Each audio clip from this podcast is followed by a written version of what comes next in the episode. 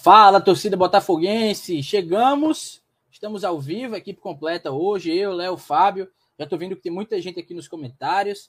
É isso. Estamos aqui para falar sobre esse momento do Botafogo, né? Aí num pós-jogo, num pré-jogo, aquela live que é sempre é, recheada, porque a gente faz análise do jogo anterior, a gente começa a projetar o próximo confronto, que mudou de data. Então vamos falar sobre tudo isso num clima que poderia ser bem animado, né, para essa sexta-feira, mas não é porque a realidade do Botafogo não tá, não tá nada agradável, não tá nada tranquila. Mas quando tá assim, a gente também tem muito assunto. Eu já chamo vocês para participarem aqui com a gente, já tô vendo que tem muita gente comentando. Sigam assim. E por favor, divulguem aí a live. Copiem o link, joguem nos grupos, chamem a galera para a gente debater sobre esse momento do Botafogo, para além de falar do jogo contra a Queimadense, de falar do jogo contra o Auto Sport, é, vamos falar muito sobre o que é que está vivendo o Botafogo e o que transformou, o que culminou nesse momento aí que o Botafogo está tá vivendo, uma situação delicada na tabela, uma situação delicada em campo. Né? Fábio até se escondeu, porque ele sabe que a imagem dele é muito ligada ao Botafogo, que ele é o setorista do Botafogo. Não se esconda não, viu, Fábio? Não se esconda não. Bota não seu cara a tapa.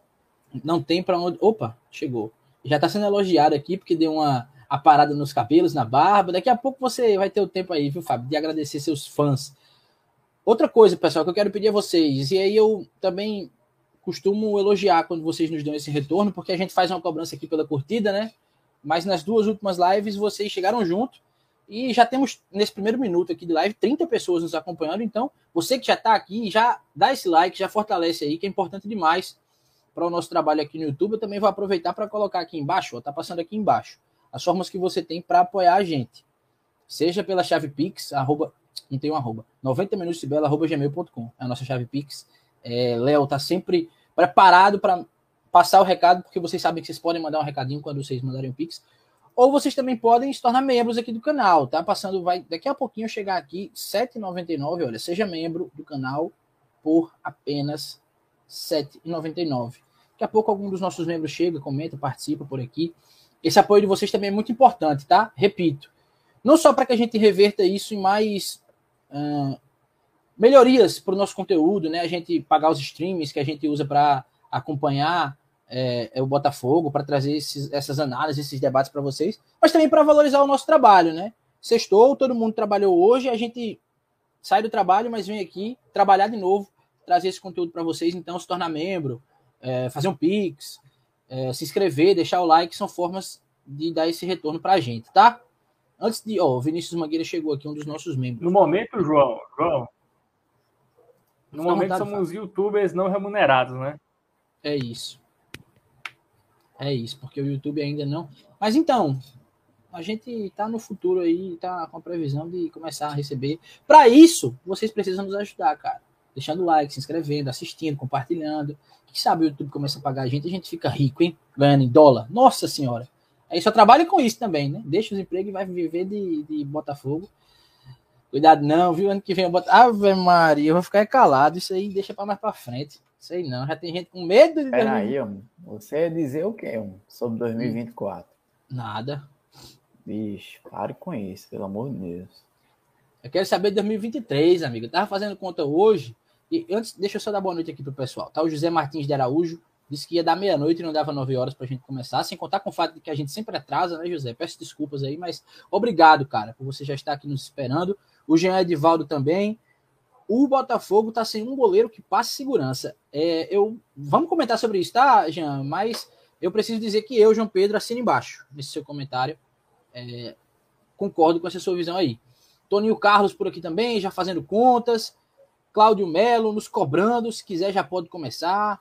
Carlos Antônio por aqui, Juliana Brito também, o Rodolfo, Pedro Henrique, Júnior Ferreira, Tiago, Gabriel Alves, o Renê também. Já agradeceram alguém azul do Nordeste pela falta imbecil. Também vai ser tema, viu, Renê? E eu também concordo com você. Que falta boba, pelo amor de Deus. Anderson Araújo aqui com a gente. Aquela, aquela falta ali foi, foi absurda. Regis por aqui, Roberto Lima também. É isso, turma. Valeu demais. E vamos, vamos nessa. Mandem o, o link da live aí para o pessoal, chama todo mundo e vamos debater sobre esse momento do Botafogo. É, eu sei que meus colegas aqui, a palavra não é outra, estão putos. Mas, bicho, a gente tem que trabalhar nesse momento também, né? Porque, enfim, temos assunto, como eu disse, quando a gente chega nesse momento também. Mas é difícil, né, Léo? É difícil chegar em. Quase a gente vai chegar em fevereiro. É... Botafogo não vence o jogo, cara. Tava até fazendo as contas com o Fábio, eu tinha perdido as contas, mas são 11 jogos, cara. 11 jogos que o Botafogo entra em campo e não consegue vencer. Isso é muita coisa. Foi no meio do ano passado que o Botafogo venceu da última vez. Não dá para isso acontecer pelo que o Botafogo se transformou né, nos últimos anos, de ser um time que briga na Série C, e principalmente no recorte estadual, né, Léo? Acho que isso é o mais preocupante. Não conseguir vencer no Campeonato Paraibano e, e que dor de cabeça, né, amigo? O jogo acabando, último lance e Empatezinho mais um, meu Deus do céu. Pois é, o, já, aí já vem aquele. O trauma, né? Aqueles minutos finais. É incrível, né, cara? Como o Botafogo tem essas coisas, né? É, certos fantasmas que rondam o Botafogo. Mas boa noite para vocês, se, se a gente. É por educação mesmo, né? Boa noite. Para quem diria o outro? Em plena sexta-feira a gente tá fazendo uma live aqui, o time não coopera, né? Mas boa noite para você, João, Fábio e toda a galera que está aí nos acompanhando. E assim, é incrível, é incrível o momento do Botafogo esse ano, é incrível. Pega é, um, um time que todo respeito é queimadense, né? Mas era um, um time que era para o Botafogo finalmente conquistar a primeira vitória, né? Mesmo jogando fora de casa, mas era para vencer. E aí, com 24 minutos, você já tem um jogador expulso, né? Mas mesmo assim, ainda consegue. É... Assim, o Botafogo estava com um a menos, mas não, era aquela coisa, né? Não, não sofreu pressão. E aí conseguiu abrir o placar, manteve ali, não, não foi. Não, não continuou indo para cima, mas também não sofreu muitos perigos. E até conseguiria manter o resultado, ou sei lá, é, fazer mais um para matar, mas vem aquela cena, né, cara? Me lembrou muito aquele jogo contra o Náutico pela Copa do Nordeste, aqui no Almeidão, né? Que acho que o Gabriel Pio que entrou e fez aquela falta boba ali e tomou o gol de falta ali no finalzinho, foi para os pênaltis e veio a eliminação.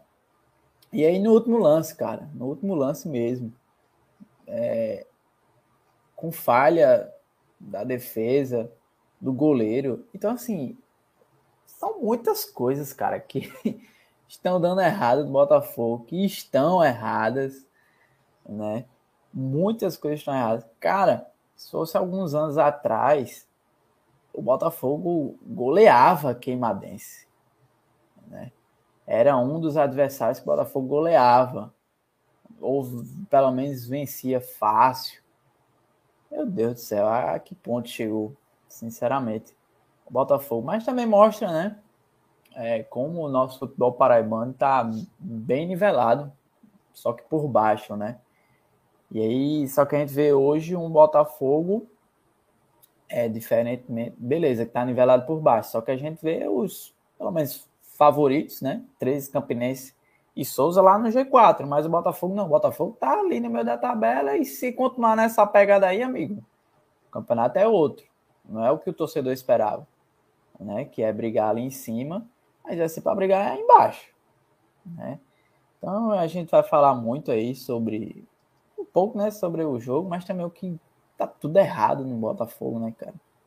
É... Enfim, vamos lá. Pois é, tem muita coisa errada. Inclusive hoje já tá errada essa live, né, Fábio? Porque o certo era a gente tá tomando uma cerveja hoje para comemorar a primeira vitória do, do Botafogo em muito tempo, não só a primeira vitória no ano. Mas é isso, bicho, é muita coisa dando errado, né? A gente não conseguiu nem avaliar o time de Francisco Diá, porque um time que é, ofensivamente jogava no 4-2-4, né? Uma variação com a subida ali dos homens de frente. Só que depois da expulsão boba do Natan, já foi tudo por água baixa, teve tudo que mudar, aí já tem uma falta boba no final, o goleiro sai mal. É um monte de coisa dando errado, eu só queria estar tomando uma cervejinha, amigo. Pois é, João. Até daria para tomar uma cerveja para esquecer o Botafogo, né? Se embriagar até. Mas teria que ser algo mais forte, né? Teria que ser uma cachaça, enfim. Um gin, um uísque e tal. Porque cerveja teria que ser muitas, né? Para a gente esquecer o Botafogo. Cara, é, tem duas análises. Né? A gente pode fazer análise em si do jogo, só dos 90 minutos. E eu acho que também vale a pena, nesse momento, fazer uma análise é, completa, né? uma análise do, do todo, né? do, do macro, né? do, do planejamento. E isso que acontece agora não é à toa, né? É, tudo que está dando errado agora não é acaso, né? É, e a gente falou aqui, cara, muitas decisões que a gente questionou durante a pré-temporada é, e agora se mostram que realmente a maneira que foi feita as coisas no Botafogo foi muito arriscado, todo o planejamento foi muito arriscado. Poderia dar certo? Poderia, porque futebol é, é, é aleatório em alguns momentos. Mas assim, quanto mais certo você faz as coisas, maior a probabilidade das coisas acontecerem né? É, o Botafogo quis ir pelo caminho das tudo foi aposta, assim. E aí, cara, quando é aposta, a probabilidade de você ganhar é, é, é menor, é pequena, né? É, tanto que a palavra diz aposta. O Botafogo apostou em quase tudo esse ano. É, a escolha do técnico foi aposta, o elenco foi aposta, é, as pessoas que montaram um time esse ano, né? É, também não tinham, não tinham e não têm capacidade para montar o time.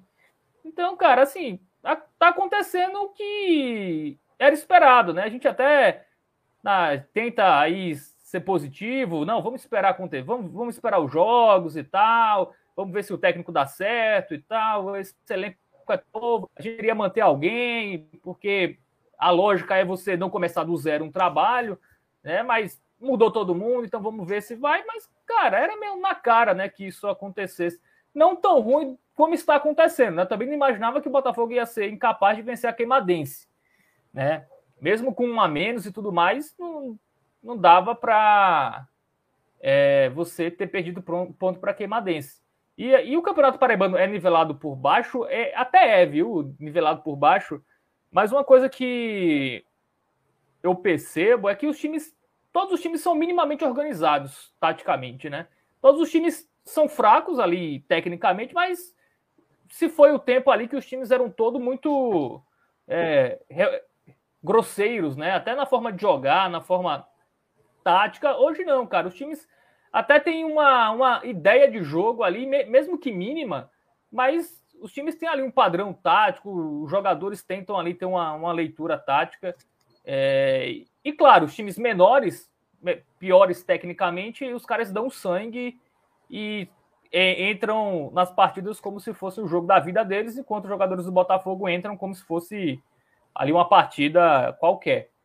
É, então, enfim, João, é, tem muita coisa para falar na live de hoje. E aí, você que comanda. Se a gente começa falando do jogo e depois fala do, do todo, enfim, se a gente vai misturando os dois assuntos, você que manda, cara. Eu sei, eu sei. Obrigado por lembrar, mas pode deixar, tá? Fique brincadeira. Deixa eu dar uma boa noite aqui pro pessoal que tá com a gente nos comentários, porque tem muita gente de fato também desabafando por aqui, né? Deixa eu ver quem é que tá aqui desde quando eu parei. O Leonardo tá aqui, não esse que tá do nosso lado, o Leonardo Rabelo. Hum. O Marcelino também, viu, Fábio? Ele cobrando. Ajuda aí, Fábio. Tinha que avisar a arbitragem que no gol da Queimadense o jogador amorteceu a bola no braço. Cara, nem nenhum jogador do Botafogo avisou, pô. Eu que tava do, eu pois tava é. do outro lado, eu nem vi, na verdade. Só vi depois no, no vídeo aí que a galera mandou. Mas não é desculpa também, bicho. Foi falha do Elias. É... Calma, pô, tá calma. O bicho só. O Marcelinho aqui que lhe cobrar sobrou pra ele. Desculpa aí, Marcelo. Mas é, isso é uma coisa que a gente vem falando há tempo, né? Que os próprios jogadores têm que sair, têm que reclamar e tem que, enfim, fazer a catimba, o que seja, mas vamos lá. O... Até tentaram reclamar, mas é aquela reclamação bem. Uhum, só para dizer quem reclamou, né? É. Depois que a, a mer tava feita, tá ligado? Aí sempre Já tem aquela, né? Por exemplo, aquele, aquele cara que geralmente tem a linha burra, né? Aí sai todo mundo, mas só ele fica, aí ele e é ele quem cobra, tá ligado? O impedimento. É complicado, é complicado. Ah. Mas tem muita gente aqui, tá, pessoal? Tem muita gente interagindo, comentando com a gente. Nossos membros estão por aqui também, o Henry013. É, muita gente, enfim, chateada com essa situação, mas vamos seguir comentando aqui, porque de fato tem muita coisa para gente, a gente debater. Vamos falar um pouquinho sobre o jogo, mas é isso, fica até difícil, né, de analisar a postura do time em campo, porque não durou muito tempo, né? O time do jeito que o Diabo pensou para o jogo, por conta da expulsão do Natan. É, eu, eu, comecei ouvindo o jogo pela rádio, né? Só fui assistir ali, sei lá, com uns 15 minutos do, do primeiro tempo, porque eu estava voltando do trabalho. E o último lance que eu ouvi no rádio foi o primeiro cartão amarelo de Natan, Fábio dizendo. Ele levou amarelo porque ele levantou o bração ali, de, ou seja, já começou fazendo besteira, né? O primeiro amarelo já foi um amarelo bobo é, no começo do jogo. O segundo, pô, acho que foi José Martins que disse, deixa eu ver se eu acho aqui. Tinha que chamar Semob, ó. Ele chegou atropelando, hum. pô, na entrada da área.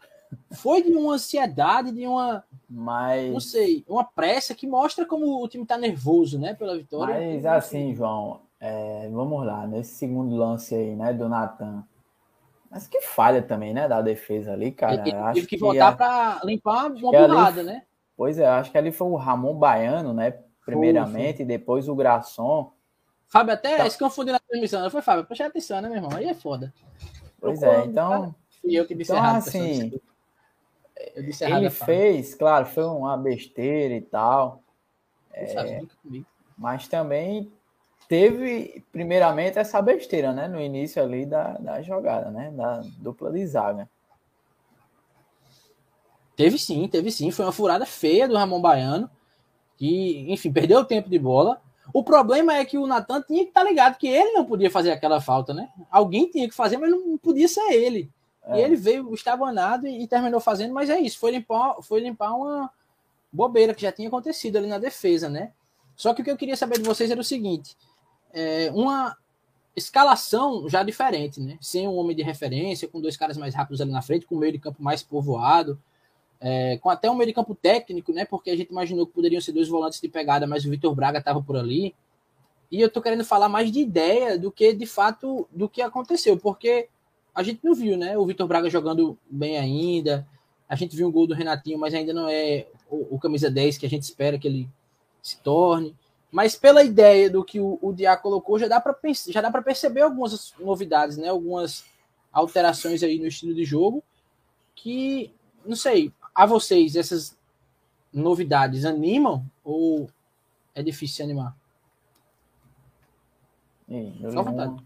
Dou-lhe duas. Cara, foi. Eu, eu começo aqui. Se minha internet deixar, porque ela tá oscilando muito hoje. Calma. Ah, você começa, qualquer coisa, se ela cair, eu, eu continuo. Cara, sobre a ideia do jogo de ar, o que eu mais gostei foi o Miller ter entrado é, no time junto com o Renatinho, que era algo que a gente queria ver há muito tempo, né? é, Miller e Renatinho juntos. E eu acho que isso foi um ponto positivo. É, só não gostei das escolhas ali de escalação, assim. Dizem que o Diá gosta de jogador ruim, né? Mas precisava ter colocado o Natan de titular, ou o David Silva de titular. E, cara, são jogadores limitados. A gente, pelo que pouco a gente viu, são jogadores que. Cara, é, é um jogador ali para entrar no segundo tempo, e no máximo isso. Não dá para esses jogadores serem titulares. Né? Então, eu não gostei de algumas escolhas de nome ali é, do Diá. Assim, o Davi foi um jogador que o Diá até pediu para ficar, né? Ele ia sair do Botafogo. Eu até acho que ele tentou dar uma moral. Enfim, pô, se, se fez tanta questão dele ficar, pela coerência, você teria que dar uma chance a ele. Até porque o Leilson também não está numa grande fase, então até, até entendo. Até entendo, apesar de não concordar, mas ele colocou lá o, o menino da Davi Silva e que aí teve pouco tempo de jogo também, né? Ele teve que sair ali depois da expulsão do, do Natan. Que, cara, Natan só bate, né, bicho? Ele, toda vez que ele, ele jogou contra o Souza, né? E ele só batia e tal. E ontem, cara, desnecessário. As faltas que ele fez ali, é, principalmente o primeiro amarelo, ele colocou a, levantou o braço ali na mão do cara, assim, no campo de ataque do Botafogo, uma coisa é, sem a, a menor noção. Aí depois ele fez outra falta que poderia já ter ocasionado um amarelo se o árbitro fosse mais rigoroso. E aí depois ele faz uma falta na entrada da área ali, cara. Ele sabe que tem amarelo e ali a falta, como ele foi, ia, ia levar amarelo. Era melhor até deixar o cara chutar e, e ficar com 11.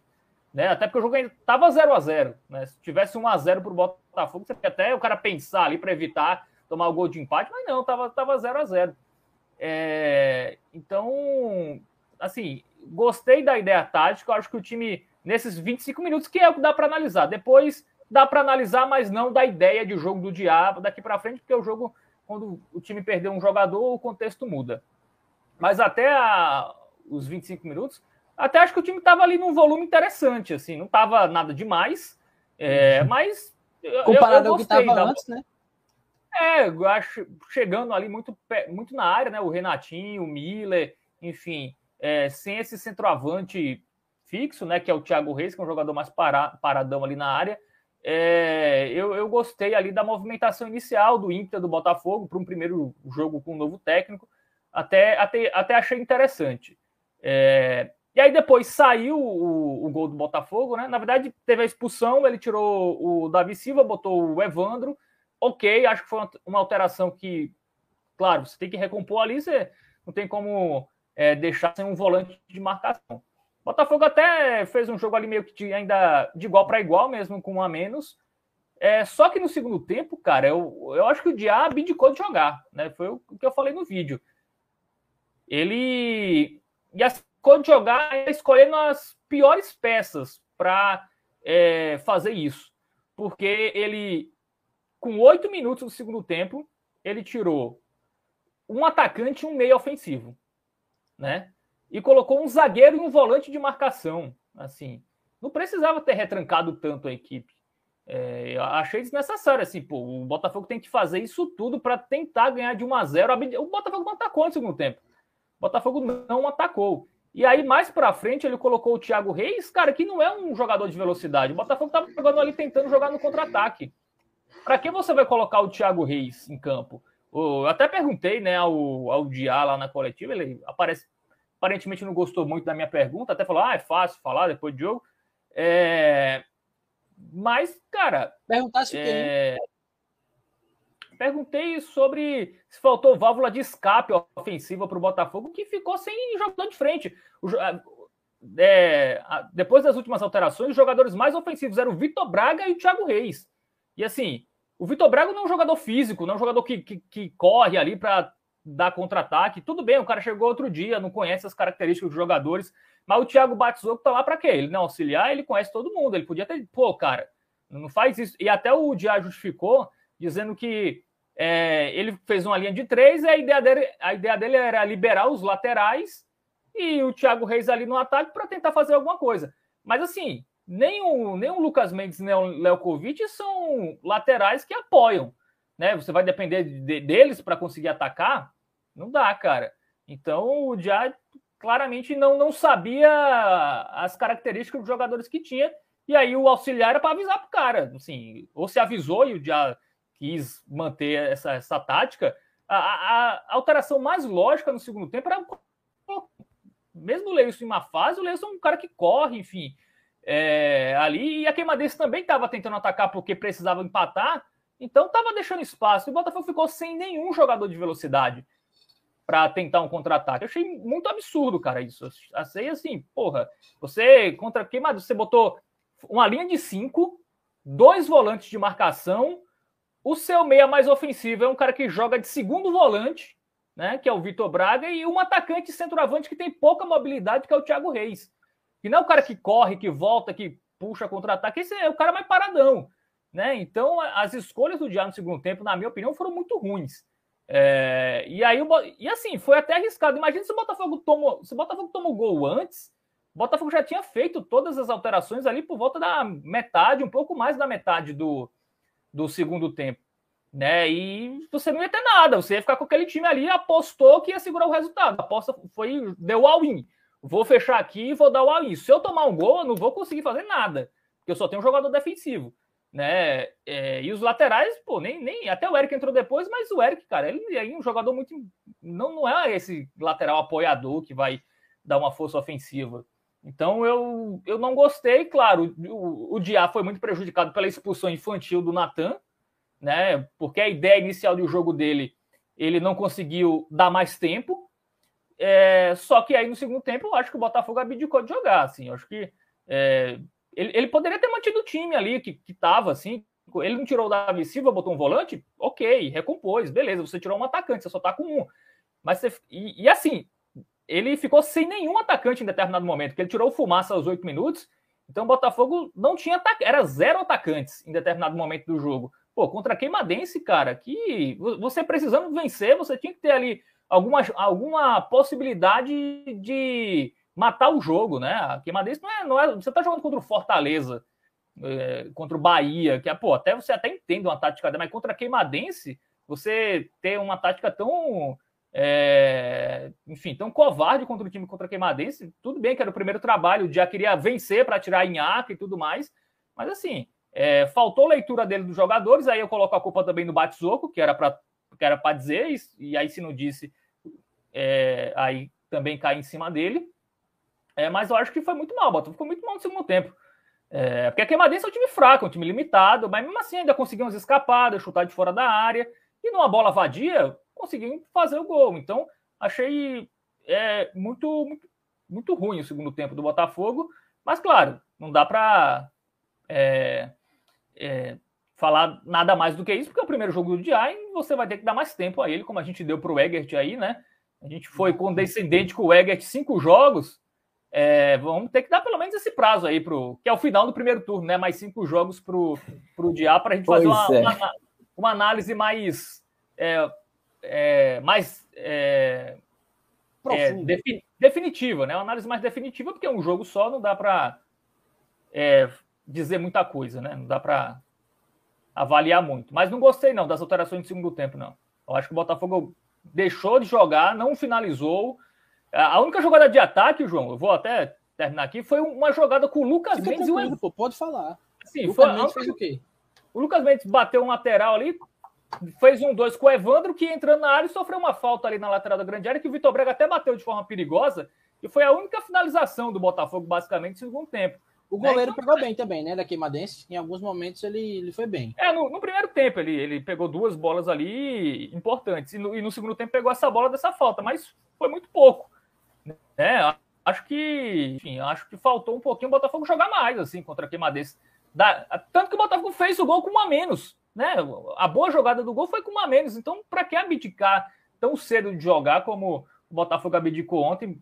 Em, no primeiro momento, tendo cinco homens da defesa e quatro no meio, e depois ali é, cinco na, na, defesa, três no meio, sendo dois volantes de marcação e só um centroavante que tem quase nenhuma mobilidade. Então, é, acho que também passa um pouquinho pela, pela conta aí das escolhas do, do dia nesse primeiro jogo dele. Mas, como eu disse, né? O problema é muito mais embaixo, né? Se fosse só isso, estava bom demais o problema do Botafogo. Ô, Léo, antes de passar a bola para você, eu só quero fazer um pedido, porque chegou muita gente aqui, nesses, nessa meia horinha que o Fábio estava falando, chegou muita gente, mas a galera esqueceu de dar o like, pô. Então a turma chegou, tá aqui acompanhando a gente, mas não tá curtindo aqui a live. E eu vou pegar embalo no Kelson, que chegou já dizendo: vamos deixar o like, galera. E é isso, pessoal. Deixa o like aí, fortalece e manda o link para a turma. A gente ainda tem uma hora aqui conversando, falando sobre o Botafogo, uma hora pelo menos. Mas é isso, né, Léo? O Fábio se empolgou, fez uma análise do jogo, porque quando o cara tá assim, com aquele, aquela raiva presa aqui, quer soltar, né? Então, o Fábio soltou toda a mágoa de uma avaliação que ele fez aí que foi negativa. E eu acho, Léo, pelo que eu conversei com você de ontem para hoje, você não discorda muito, não, de Fábio, né? Que é por aí mesmo. Nada, pô. Se discordasse, seria alguma coisa errada, né? assim, nesse quesito, né? Claro que a gente, alguma coisa ou outra, a gente discorda, mas não tem como, né, amigo? Relacionado a ontem. Assim, a, a escalação me surpreendeu, né? Muito pelo que a gente, a gente montou aqui, né, João, na live pré-jogo. Uhum. É, a gente, a gente até disse assim a questão do Davi, né? Pô, caramba, beleza. É, o Diá chamou de volta, né? Que o Davi estava quase saindo, ele chamou de volta. E aí a galera falou: não surpreenda se colocar o Davi titular. Eu digo: não, peraí, pô. Mas foi, né? E aí tirou o Thiago Reis, né? Que é a referência ali na frente. É, e colocou o Davi. E no meio-campo, cara, ainda saiu o, o Du Fernandes, né? O Du Fernandes, que nos últimos jogos acabou ganhando a vaga ali, foi bem, né? É, a gente esperava até a é, estreia é, o... do, do. Fala, Fábio. Não, os últimos jogadores a marcar perderam posição, né? O do Fernandes e o Thiago Reis, que foram os últimos a. fizeram contra o Campinense, né? Pois é. E aí. É, não entendi, né? Mas. Ok. E aí a gente até esperava que o, fosse a estreia com o titular do William, né? Só que aí me veio o Natan. A gente também sacou o Vitor Braga, que não vem bem, né? E para mim ainda, ainda continua assim. Tá? Ainda jogou os 90 algum... minutos ontem, viu? pois é. Tudo bem, teve uma cobrança de falta ali, um outro, uma outra coisa ali, mas ainda não, não, não justifica, né? Então já já começa daí, né? É, a gente até ainda pensou na possibilidade de, de colocar o Milha ali com, com o Renatinho, isso sim, ok, né? É, era o que a gente também é, queria ver, né? É, o Renatinho jogando ali junto com, com o Miller, né? mas não, não curti muito a, a, a escalação. Mas, claro, tudo que poderia, é, até poderia ter dado certo. Só que aí foi tudo jogado pelo ralo, né? Com a expulsão. Então, é, é, fica até complicado a gente é, é, ter uma, uma, uma, análise assim melhor, né? Por conta dessa, dessa expulsão. E aí, até mesmo depois da expulsão, o Botafogo foi melhor. Sai o gol. É, e aí, vocês falaram do goleiro da Queimadense. E aí eu concordo com a galera que, pra mim, ele meio que aceitou aquele chute ali do Renatinho, que não foi lá essas coisas, né? Mas acabou dando É o goleiro certo, baixo, né? pô. O goleiro da Queimadense é baixinho, pô. Pois é, será que ele é mais baixo que o Elias? É mais baixo que o Elias. Eu entrevistei o goleiro da Queimadense depois, eu... ele era um pouco mais então... alto que eu, e eu já sou. Peraí, pô, peraí. Um pouco mais alto que tu não é, tem como, não. Tem quanto não, aí? 1,60 e pouco ou 1,70 e pouco? Eu devo ter 1,71, 1,72. O goleiro da Queimadense, se tiver 1,80 é muito. Tem um, bicho, caramba. Eu tenho 1,72,5, mas é isso, vai. Mas. E aí veio o segundo tempo, né? O Botafogo ficou naquela, né? Vamos cozinhar aqui o jogo para ver no que vai dar, né?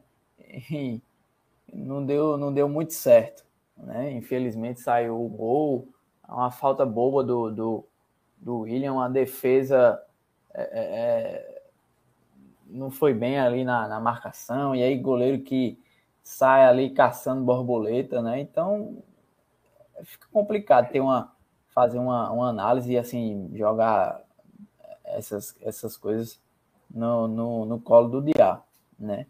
É, porque a, a, expulsão atrapalhou tudo que poderia que ele tentou ali para o jogo, que poderia até ter conseguido uma vitória, não poderia ter sido um, uma partida, um futebol ah, brilhante que convencesse, né? É, o torcedor, eu acho que para convencer o torcedor, você teria que, além de ganhar, aplicar uma, uma, uma goleada ali, né? Porque o torcedor do Botafogo é isso, né? Assim, claro, ia comemorar muito, porque é uma vitória, meu amigo, já são seis jogos na temporada, né? É, e, aliás, estou falando só desse ano, né? Porque a gente ainda tem o outro ano que passou, são muitos jogos sem vencer. Então, o torcedor do Botafogo é, é uma vitória uma vitória de, de meio a zero já tá bom, mas assim, para aliviar a pressão, tinha que, tinha que convencer. Então, vamos ver, vamos ver aí, dá, dá mais uma chance, né? É, se bem que essa questão de dar tempo, de dar chance, aí acaba o Paraibano, amigo. Tchau, né? Porque já vai aí para o quinto jogo, né? O Botafogo já vai para o quinto jogo no Paraibano e você tem que começar a vencer, bicho. Senão você vai ficar de fora ali da, da, da, da classificação e se bobear ainda tem rebaixamento. Então, assim, o tempo, o tempo já foi. É, foi, foi muito tempo que se deu pro, pro Egert e agora pobre do Diário não tem nem como ter tempo, não tem nem como dar muito tempo para ele. Então, é isso. Vem aí o, mais um, um clássico, né? O Alto Esporte, jogando em casa. E o Botafogo, se a gente, fa já, a gente já falou contra o 13, que tinha que vencer ou vencer. E aí contra o Queimadense, vencer ou vencer, então não sei nem o que falar mais para esse jogo aí contra o Alto Esporte. Pois é, que inclusive mudou de data, né? Vocês fiquem à vontade aí também para comentar esse pedido é, do clube para mudar a data, mas o ponto é, bicho, só que vai fazer o quê, né? Se, se Diá não ganha do Auto Esporte, aí vai tirar o cara, vai ficar mudando, não tem o que fazer, não, a mudança foi feita. Não, não. O Diá, o, o Diá tem que ficar até o final do Paraguai. Eu sei que vocês não estão, eu sei que vocês não estão defendendo isso, eu tô só pontuando como a situação tá grave, porque assim, o Diá tem que ficar até o final do Paraibano. Mas se não vence o Auto Esporte, entende que não tem o que fazer. Vai ser mais um jogo com derrota e com, sem vitória, na verdade. Só que assim, eu acho que isso não vai acontecer, né? Eu também sou muito otimista, eu sei. Mas é porque uma hora tem que sair a vitória. Eu acho que o Botafogo ganha. Até porque eu acho que ganharia se não fosse a expulsão do Natan. É, já ganharia da Queimadense. Eu acho que ganha do Auto Esporte. Mas assim, não é fácil. A gente tá pegando a tabela e o Botafogo tá na parte de baixo. Só quem não venceu ainda foi Auto Esporte, Serra Branca, Queimadense e Botafogo. São os times que estão brigando contra o rebaixamento e o Botafogo. Ei, mas, mas olhe pelo lado positivo, rapaz. Tá tem que ser. É, a gente tem que ser a equipe da positividade. É o único time invicto, amigo. Onde então, você estava a 30 segundos da gente ganhar Ei, mas peraí, você pode ser campeão invicto, viu? Você se liga. Se liga, o Botafogo pode ser campeão invicto, viu? É, Ei, mas se o Botafogo aí, for viu? campeão invicto, vão dizer isso, cara. Vão. Tá vendo? Campeão invicto aí. Segurem, viu? Tá vendo como ah, tinha gente que tava é, torcendo contra? A arrancada, arrancada ao título Aqui, Humberto Batista disse. Começa segunda-feira, anotem. Disse há 15 minutos, ó. Belo este ano ainda vai ser campeão invicto, disse Humberto há 15 minutos. Já tava dizendo isso Antes da gente bota aí, pô, o que. Agora bota o que Guilherme de Tassi colocou aí, pô. que ele comentou. Calma, Guilherme. Peraí, pô. É porque se não for, a gente torce contra. Meu Deus do céu. Mas eu quero saber, Ai. Fábio, onde era que você estava a 30 segundos do Botafogo em área queimadense? Estava lá, né? Lá em Campina Grande, pô. Um amigão. Eu estava do lado, do lado do banco do Botafogo, já ali, preparado para entrevistar já a galera. Tinha saído. Vitória. Já Primeira tinha vitória. De, de trás do gol, já estava se caminhando. O tanto de gente que tinha, tava com a matéria pronta. Botafogo vence, vence primeira no Campeonato Paraibano, hein? O tanto de gente que tava com a matéria pronta. Pois é. Fábio já pronto. E aí, com a. E diga-se é, de passagem. É um alívio conquistar a primeira vitória? É, finalmente, e aí, Diá, começou com. Quem começou com o pé direito foi Hélio Cabral, meu filho. Agora, além de. Porque a culpa não pode ser só do Natan, né? E eu disse que venceria se não fosse a expulsão do Natan.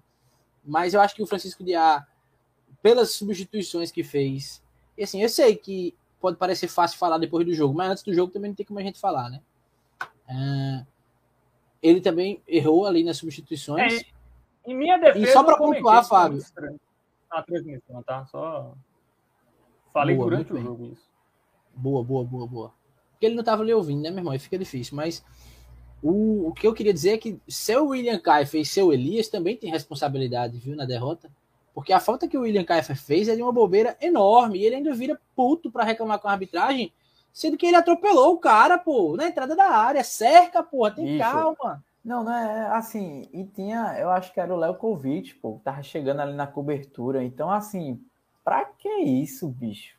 É uma coisa assim, sei lá, eu acho que é, não sei, aquela aquela coisa, né, de, sei lá, tentar mostrar serviço, o, cara Botafogo... chegando, né, e tal. É. Não sei não, bicho. E o Botafogo também é um time muito pilhado, né? O Botafogo com o Egert era muito pilhado. Ontem também, ali no final do jogo, pilhado, levando muito cartão amarelo, é, até de forma desnecessária.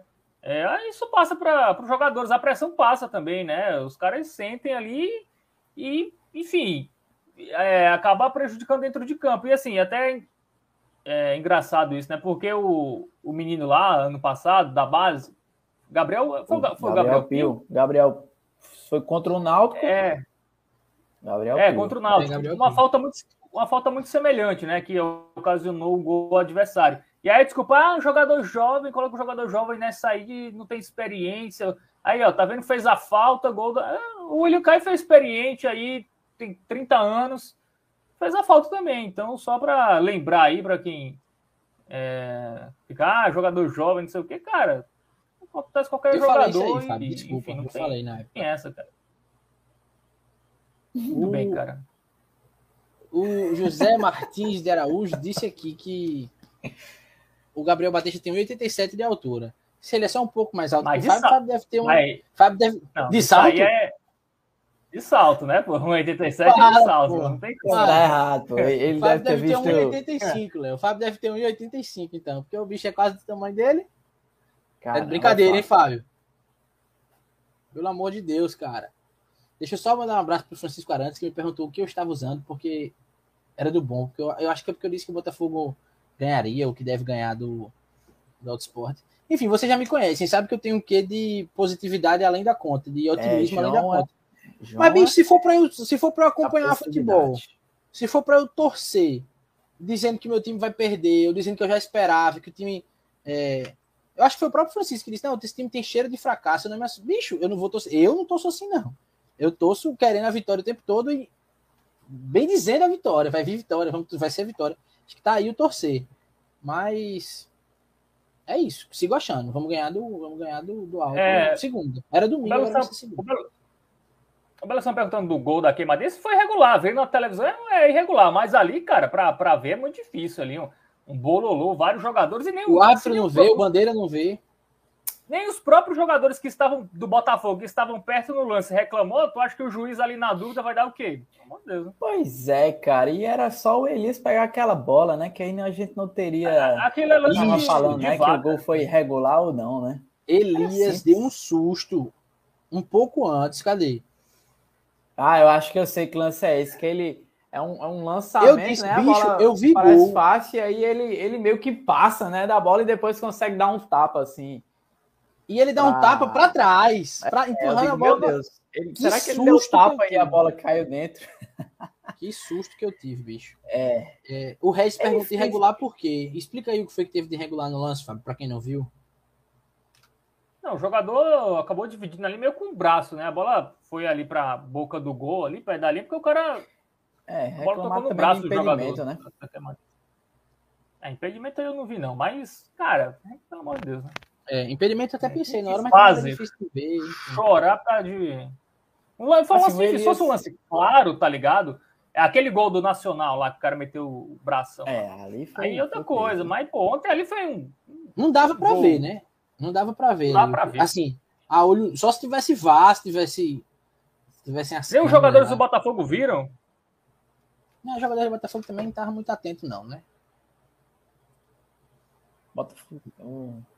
Os jogadores estavam mais, mais preocupados em lamentar. Dizer, porra, mais uma vez.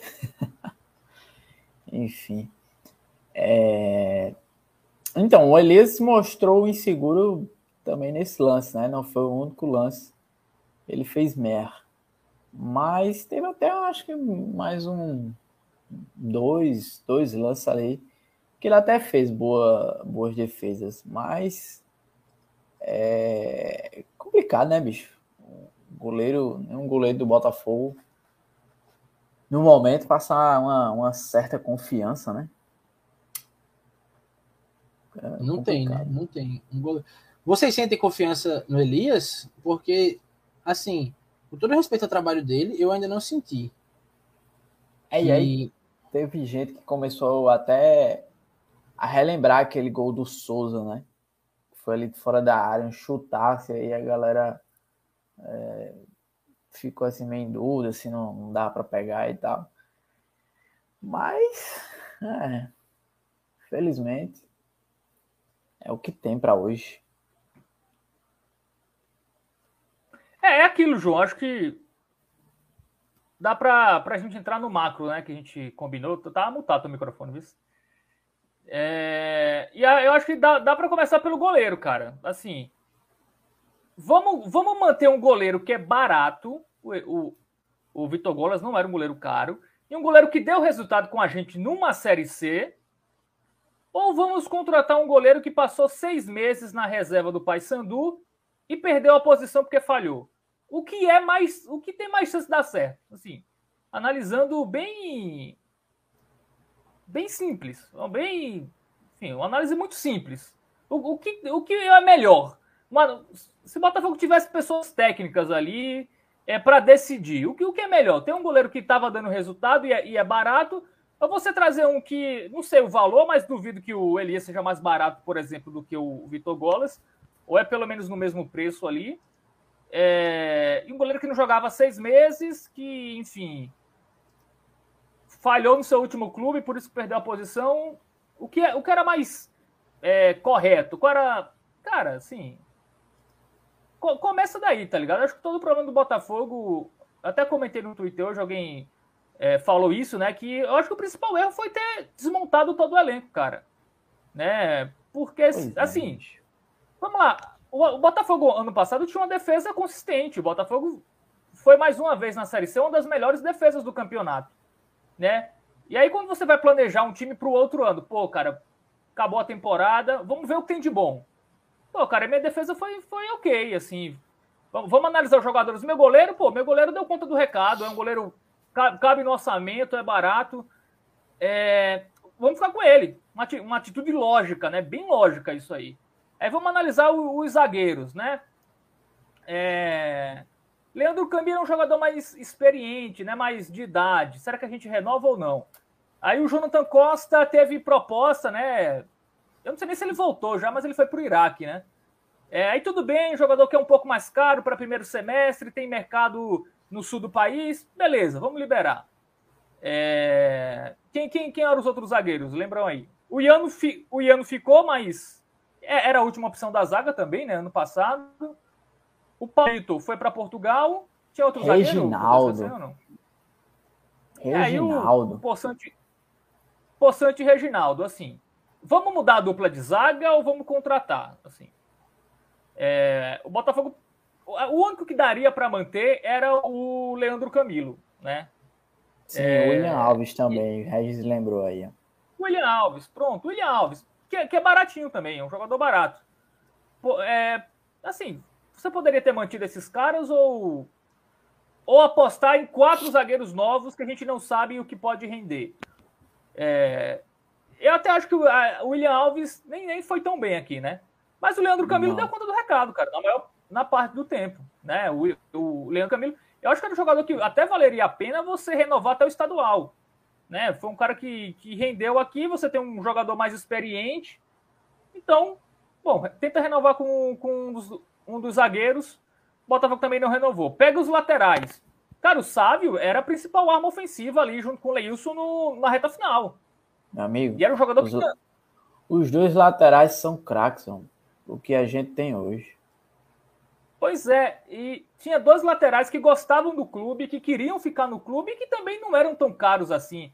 Tanto que Bruno Ré e Sávio estavam no primeiro semestre do ano passado. Então, se eles cabiam no orçamento do primeiro semestre do ano passado, eles caberiam normalmente no orçamento desse ano também, né? E, e, pelo que eu sei, até pelo que eu falei com os jogadores diretamente, os jogadores queriam ficar. E o Botafogo não ficou nem com o Sávio nem com o Bruno Ré posições que é muito difícil você acertar, ainda mais no mercado de Série C, né? Que é lateral. Até em Série A é difícil você acertar lateral, imagina um, para um time de Série C. Então o Botafogo abdicou dos dois, né? É... Aí vamos para os volantes ali. Tinha o Tinga que o custo-benefício realmente não valia a pena renovar. O Ratinho, eu acho que daria para ter tentado, né? Apesar das lesões, foi um cara que sempre voltou e voltou bem. Então, eu tentaria renovar com o Ratinho, ou pelo menos com o Pablo, porque tem a questão da liderança, um cara que conhece um clube, um cara articulado, um cara que podia ajudar muito o técnico que chegou no clube para aquela linguagem diária do boleiro ali, enfim, ter um, uma conversa ali que, que pudesse agregar. E o Botafogo também não quis. Assim, o Pablo foi pro Oeste de Itápolis na Série A2. Será que ele está ganhando mais no Oeste de Itápolis do que ele ganhava no Botafogo? Também acho que não, né? O... Então, cara, assim, meios de campo, aí sim, aí o Botafogo fez certo. Meio de campo não era para ter ficado com ninguém. E até acho que o Botafogo acertou nas contratações do meio. Né? Se você for pegar. Vitor Braga, melhor jogador da Copa, foi campeão goiano com o Anápolis, pô, vamos, vamos ok. Né? Não tá jogando bem, mas foi uma contratação que faz sentido.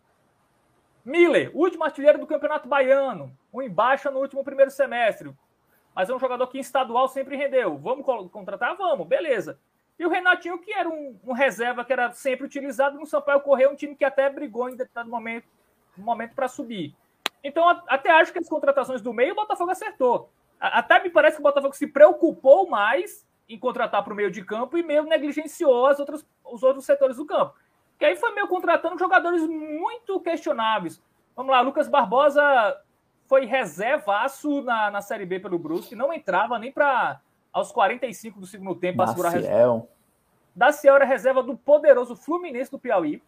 Hum. Né? É, Grasson não jogava há seis meses. Né? E o Ramon Baiano, é, ele teve uma lesão, eu só não sei se foi antes ou depois da contratação. Mas até um jogador que você pode aceitar a contratação do Ramon Baiano, que também está muito mal, ontem também vacilou.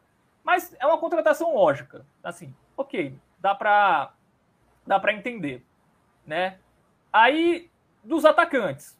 Botafogo, assim, dos jogadores de lado. Pô, tinha jogadores ali que, assim, se você não vai trazer ninguém melhor, tenta ficar com os caras aqui que já deram uma resposta mínima no passado. É o caso do Alessandro e até do próprio Nicolas, que estava para ser renovado. É, era melhor esses jogadores do que, assim, Nicolas e Davi Silva, eu prefiro o Nicolas, cara.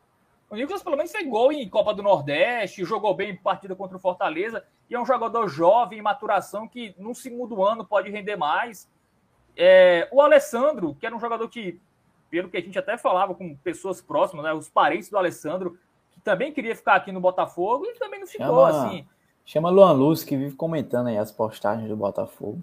Pois é, o Luan Luz, cara, eu até ele, eu, ano passado ele me mandou mensagem no Twitter pedindo pra eu dar uma força pra ele. Cara, a minha moral. Porra, Fábio, tu é revelou, fácil... Fábio. Peraí, pô. É mais fácil eu pedir para você vir e os caras não, que, não quererem por isso do que eu, os caras, ah, não vai. É, e, e o Luan seria melhor do que esses que estão aí também. Então, o Botafogo, cara, o Luan ainda da outra temporada, né? Do ano 2021, não, né? Sim, do sim, ano passado. Sim. Mas assim, cara, você poderia ter mantido ali cinco, seis jogadores de titulares ou de reservas muito utilizados para esse ano, cara. Assim, poderia. Os jogadores que conhecem o Botafogo, conhecem o Campeonato Paraibano, e aí você Fábio, coloca... Vinícius lembrou um nome que podia render também no meio, né? O Adriano Júnior, que era um cara novo, que oscilou, mas e... que foi bem. Exatamente. Então, cara, você muda do zero, assim, é, a chance de dar muito errado é muito grande, cara. É muito grande. E você ainda trouxe um técnico que, assim, vinha de temporadas muito ruins, que era o Egert. Então, nem no técnico você acertou. Você trouxesse um técnico, pô, esse técnico eu confio, o técnico tem um, bons trabalhos recentes, subiu com tal time há um ano atrás, há dois anos atrás, beleza, mas você contratou um técnico que também estava aí, bicho, só perde, enfim, você apostou até no técnico, você apostou no elenco, você apostou no técnico, você não trouxe nenhuma certeza, você foi ali pro, vamos apostar e se der certo vai ser algo muito lindo, vai ser algo autoral que eu estou fazendo aqui, porque é algo que para dar tudo isso dar certo, é, é muito pouco provável. Mas se desse, os caras iam dizer, pô, sou foda aqui, ó, trouxe um técnico esquecido, achei aqui no interior de São Paulo, arrebentou, campeão paraibano, jogadores, enfim. É... Mas, cara, é, é complicado. Acho que o principal erro do Botafogo foi o de planejamento. E aí, eu, que eu, por exemplo, que até criticava muito o trabalho do Salles, porque o Salles tinha um problema de ser filho de um ex-presidente que é da diretoria, então a ele não conseguia se desvencilhar muito ali da, da função que ele deveria ter, né? E ele, muito jovem, foi a primeira experiência dele, é, as primeiras, a, a primeira foi em 2019, né? Como diretor de futebol, foi no Botafogo, ele não tinha muita experiência em outros clubes. É, e aí eu até contestei, vamos trazer um cara mais tarimbado, um diretor mais, enfim, é, com um currículo, com uma história maior. Só que o Botafogo só não trouxe esse outro diretor, tirou o Salles ficou sem ninguém oficialmente, né? E piorou, assim, porque querendo ou não, o Salles estava ainda início ali. Ele é um cara muito jovem, acho que ele tem nem 30 anos. É, mas é um cara que, pelo menos, é profissional, fez cursos, enfim, é um cara que é, é atualizado. Você pode ter várias discordâncias, mas um cara que, pelo menos, é profissional da área. né? É um profissional e agora você não tem mais ninguém, né? Então, você até, até tem, mas não é de forma oficial, né? Que é o Edi Souza, que é consultor, barra empresário de jogador, que, que é, é, é, o braço direito do Breno Moraes e é quem basicamente montou esse time do Botafogo, né? É, e assim, o problema não é nem ele montar o time. Quer montar o time, beleza. Quer ser o diretor, beleza. Mas dá o carro pro cara e fala, ó, Edi Souza é o meu diretor de futebol, ele que vai estar tá montando o time aqui. Aí o cara vai lá na coletiva, explica coisa, faz, mas é um negócio meio escondido, ninguém sabe direito. Mas o próprio Edi, se você pegar as redes sociais dele, ele, ele fala em nome do Botafogo. Então não tem nem. Assim, claramente. Falta ele... oficializar. É, aí fica. Esse, esse é, é uma coisa que fica amadora, cara. Você tem um cara lá montando um time que não tem cargo oficial nenhum. Né? Então, como isso vai dar certo? E o futebol, cara, a cada ano. cobrar. É, a cada ano o futebol não tolera amadorismo, né? Antigamente na Série C você ainda tinha ali é, técnicos é, mais clássicos, assim, conservadores que eram campeões. Se você pegar a Série C, os técnicos que estão subindo são esses técnicos da nova geração, basicamente, né? É...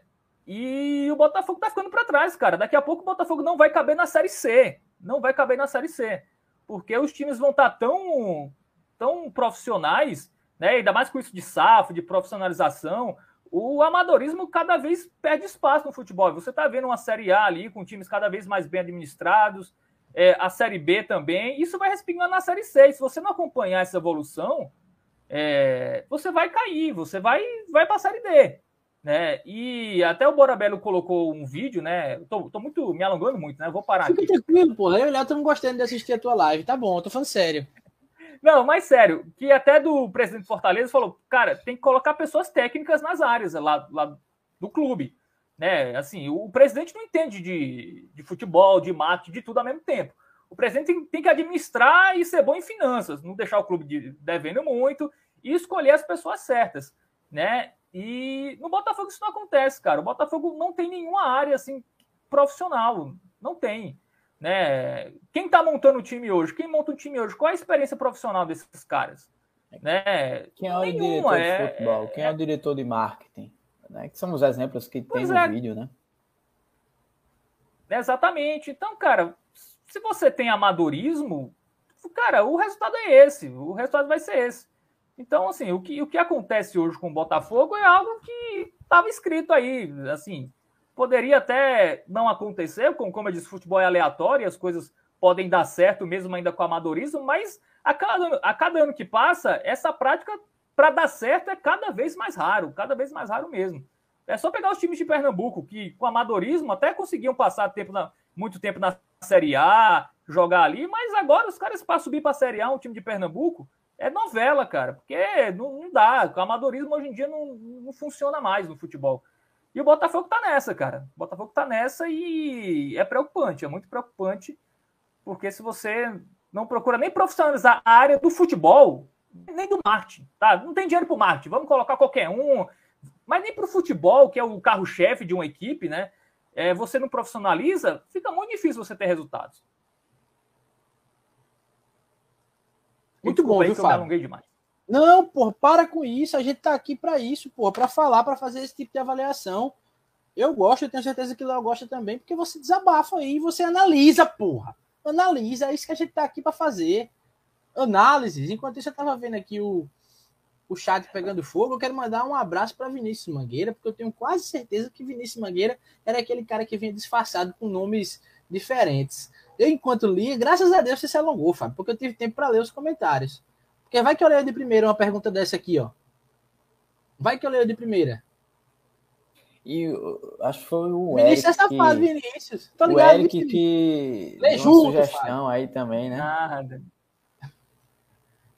Hein? É, Eric? Foi, Eric tem uma sugestão aí de contratação. Boxovis. Foi o mesmo, pô, foi o mesmo. Mesmo jogador aí.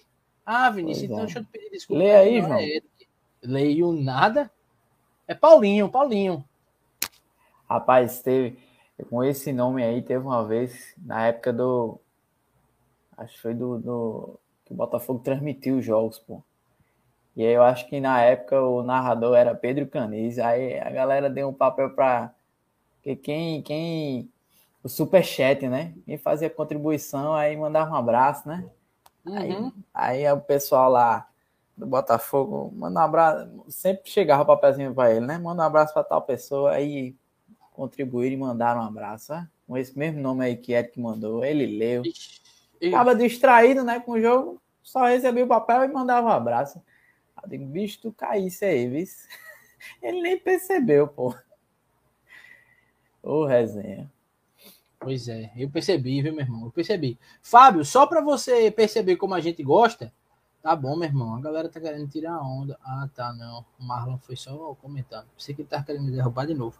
Só para você ver, viu, Fábio, como esses momentos são importantes. Everaldo Batista. Uma boa leitura de Fábio Hermano. Toninho Carlos, concordo em tudo, Fábio. Francisco Arantes, mais uma mitada sinistra de Fabermano. Tu és bom, cara. Quando tu se empolga assim, a gente gosta, a gente gosta, porque a gente aprende também. Mas. Tô sendo é... contra, essa é a verdade. É, ele gosta. Ele não tá nem aí. Tá Falaram que eu tava sendo pessimista, pô, com o meu comentário inicial, aí é foda. Ah, e só para pontuar, quando eu falei que eu não torço desse jeito de. Acho que René, Bob, enfim. Não, não tô querendo. Irmão, é, bater é boca é... com vocês, longe disso. É só para não deixá-los sem resposta também. Eu não me lembro de ter dito que eu, que eu acho que isso é torcer, que isso é torcer contra. É, o que eu usei de exemplo, de dizer que é que cheira a fracasso, enfim, eu não, eu só disse que esse não é o meu jeito de torcer. Eu não vou fazer isso. Eu prefiro ser é, conhecido como um cara que é, é confiante demais, é otimista demais, do que já começar a dizer, ah, levou esse gol aí, eu sabia que ia levar. não tem time para ganhar, não. Eu não, tá ligado? Mas assim, à vontade também pra gente debater aqui. Porque quando o momento tá difícil, a gente tem que. Bicho, é, não é. Não é entender o que, é que tá contra. Ninguém torce contra aqui não, nem é pessimista não. Mas veja só, o time não ganha desde o ano passado. Vem jogando a bola que vem. Eu vou, tudo, tudo é errado. Tem alguma coisa dando certo hoje no Botafogo? Me diga. Se alguém souber aí, pode dizer. Até a fora lojinha, de campo, a lojinha, a lojinha que não, assim, a lojinha é amanhã. Não, vamos, não, vamos... Até fora de campo tem coisa. É, é, é, tudo bem que não, não, não foi um jogador do Botafogo. Mas envolve. Mas que repercutiu negativamente, pô.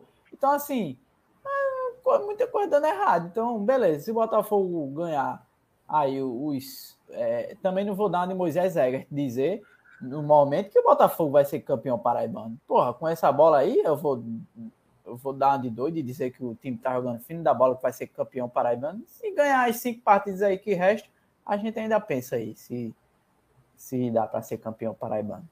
Aí eu posso até é, animar, e a torcida também. Mas no momento, amigo, tem, tem que falar a realidade. E isso não é torcer contra, não. É. E, e, a gente sabe como é, né? Há muito tempo a gente sabe como tem coisas que um roteiro parece repetido. É, tem um vizinho meu, inclusive, aqui, que desde que eu vou pro Almeidão, desde não, mas por muito tempo eu fui pro Almeidão com ele aqui, carona e tal. É, aí o pai dele, já acostumado, né, de temporadas e temporadas, ele, eu ouvi isso muito dele, bicho, tem coisas que só acontecem. Tem três times que eu vejo coisas acontecerem que são absurdas, ano sim, ano não. É o Botafogo da Paraíba, é o Botafogo do Rio e é o Náutico, ele dizia. São três times que vai, parece que vai dar. São esses roteiros, esses torcedores, eles já entendem o que vem pela frente. Eu acho que foi isso até que o Jamerson disse. São 15 anos acompanhando o Botafogo. A pessoa já sabe quando vai dar errado, porque é o mesmo roteiro de sempre. Se você pega um recorte de. Não precisa nem ser de 15, nem de 10 anos, vai lá, nem dos, de todos os anos na Série C. Pega de metade aí. O roteiro vai se repetindo, entendeu? Só que é isso. A, a, a minha forma de, de torcer é tentando ver sempre um lado positivo, porque também se for. E assim, João. É, Mas eu respeito que... muito quem sabe, quem já tá calejado, viu, Léo? E não fica mais romantizando, enfim, tentando ver o lado positivo, é uma característica minha. Mas eu respeito e entendo demais quem e outra, segue outro caminho. É, tentando ver o lado positivo e tentando até encontrar outra coisa, né? Para tentar justificar que não vence, que perde, que eu vejo que em alguns momentos falam de arbitragem, né? É, é, joga a culpa na arbitragem. Ontem foi, foi uma arbitragem ruim, beleza, que ele saiu distribuindo um amarelo, que só a molesta, expulsou o Natan, mas assim. Aí ah, dá pra... correta, pô. Pois é. Então, tá assim, não dá para também ficar e dizendo, lance do gol ah, não dá, é arbitragem, pô, não sei o quê, fosse... arbitragem confusa, arbitragem não sei o quê. Meu amigo, me ajudem, pelo amor de Deus.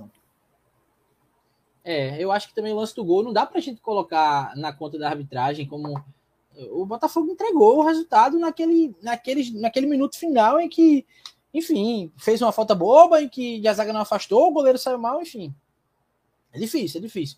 Mas eu acho que essa análise que o Fábio fez, né, Léo, de, de toda uma construção, porque querendo ou não, a gente não constrói só coisa boa, né? Para que o Botafogo chegue nesse momento, tem toda uma construção de passos que deveriam ter sido dados e não foram, ou de passos que foram dados em outra direção, porque toda essa montagem e o fato de não ter. Pô, a gente tava falando agora, você que disse, os laterais que a gente tinha eram craques, que a gente tinha eram craques comparados aos que a gente tem hoje. E eu lembro de como era com o Bruno Ré. A gente não podia falar e em Bruno Ré, que a galera ficava puta aqui. Mas tá entendendo como tem que se ter uma avaliação fria, que o torcedor de fato vai pedir renovação de elenco, vai pedir dispensa. Mas tem que ter uma avaliação. Você vai conseguir algo melhor que isso? E o que Fábio falou também é verdade. Jogadores como Bruno Ré, como Sávio, como Pablo, esperaram o Botafogo. Queriam ficar no Botafogo.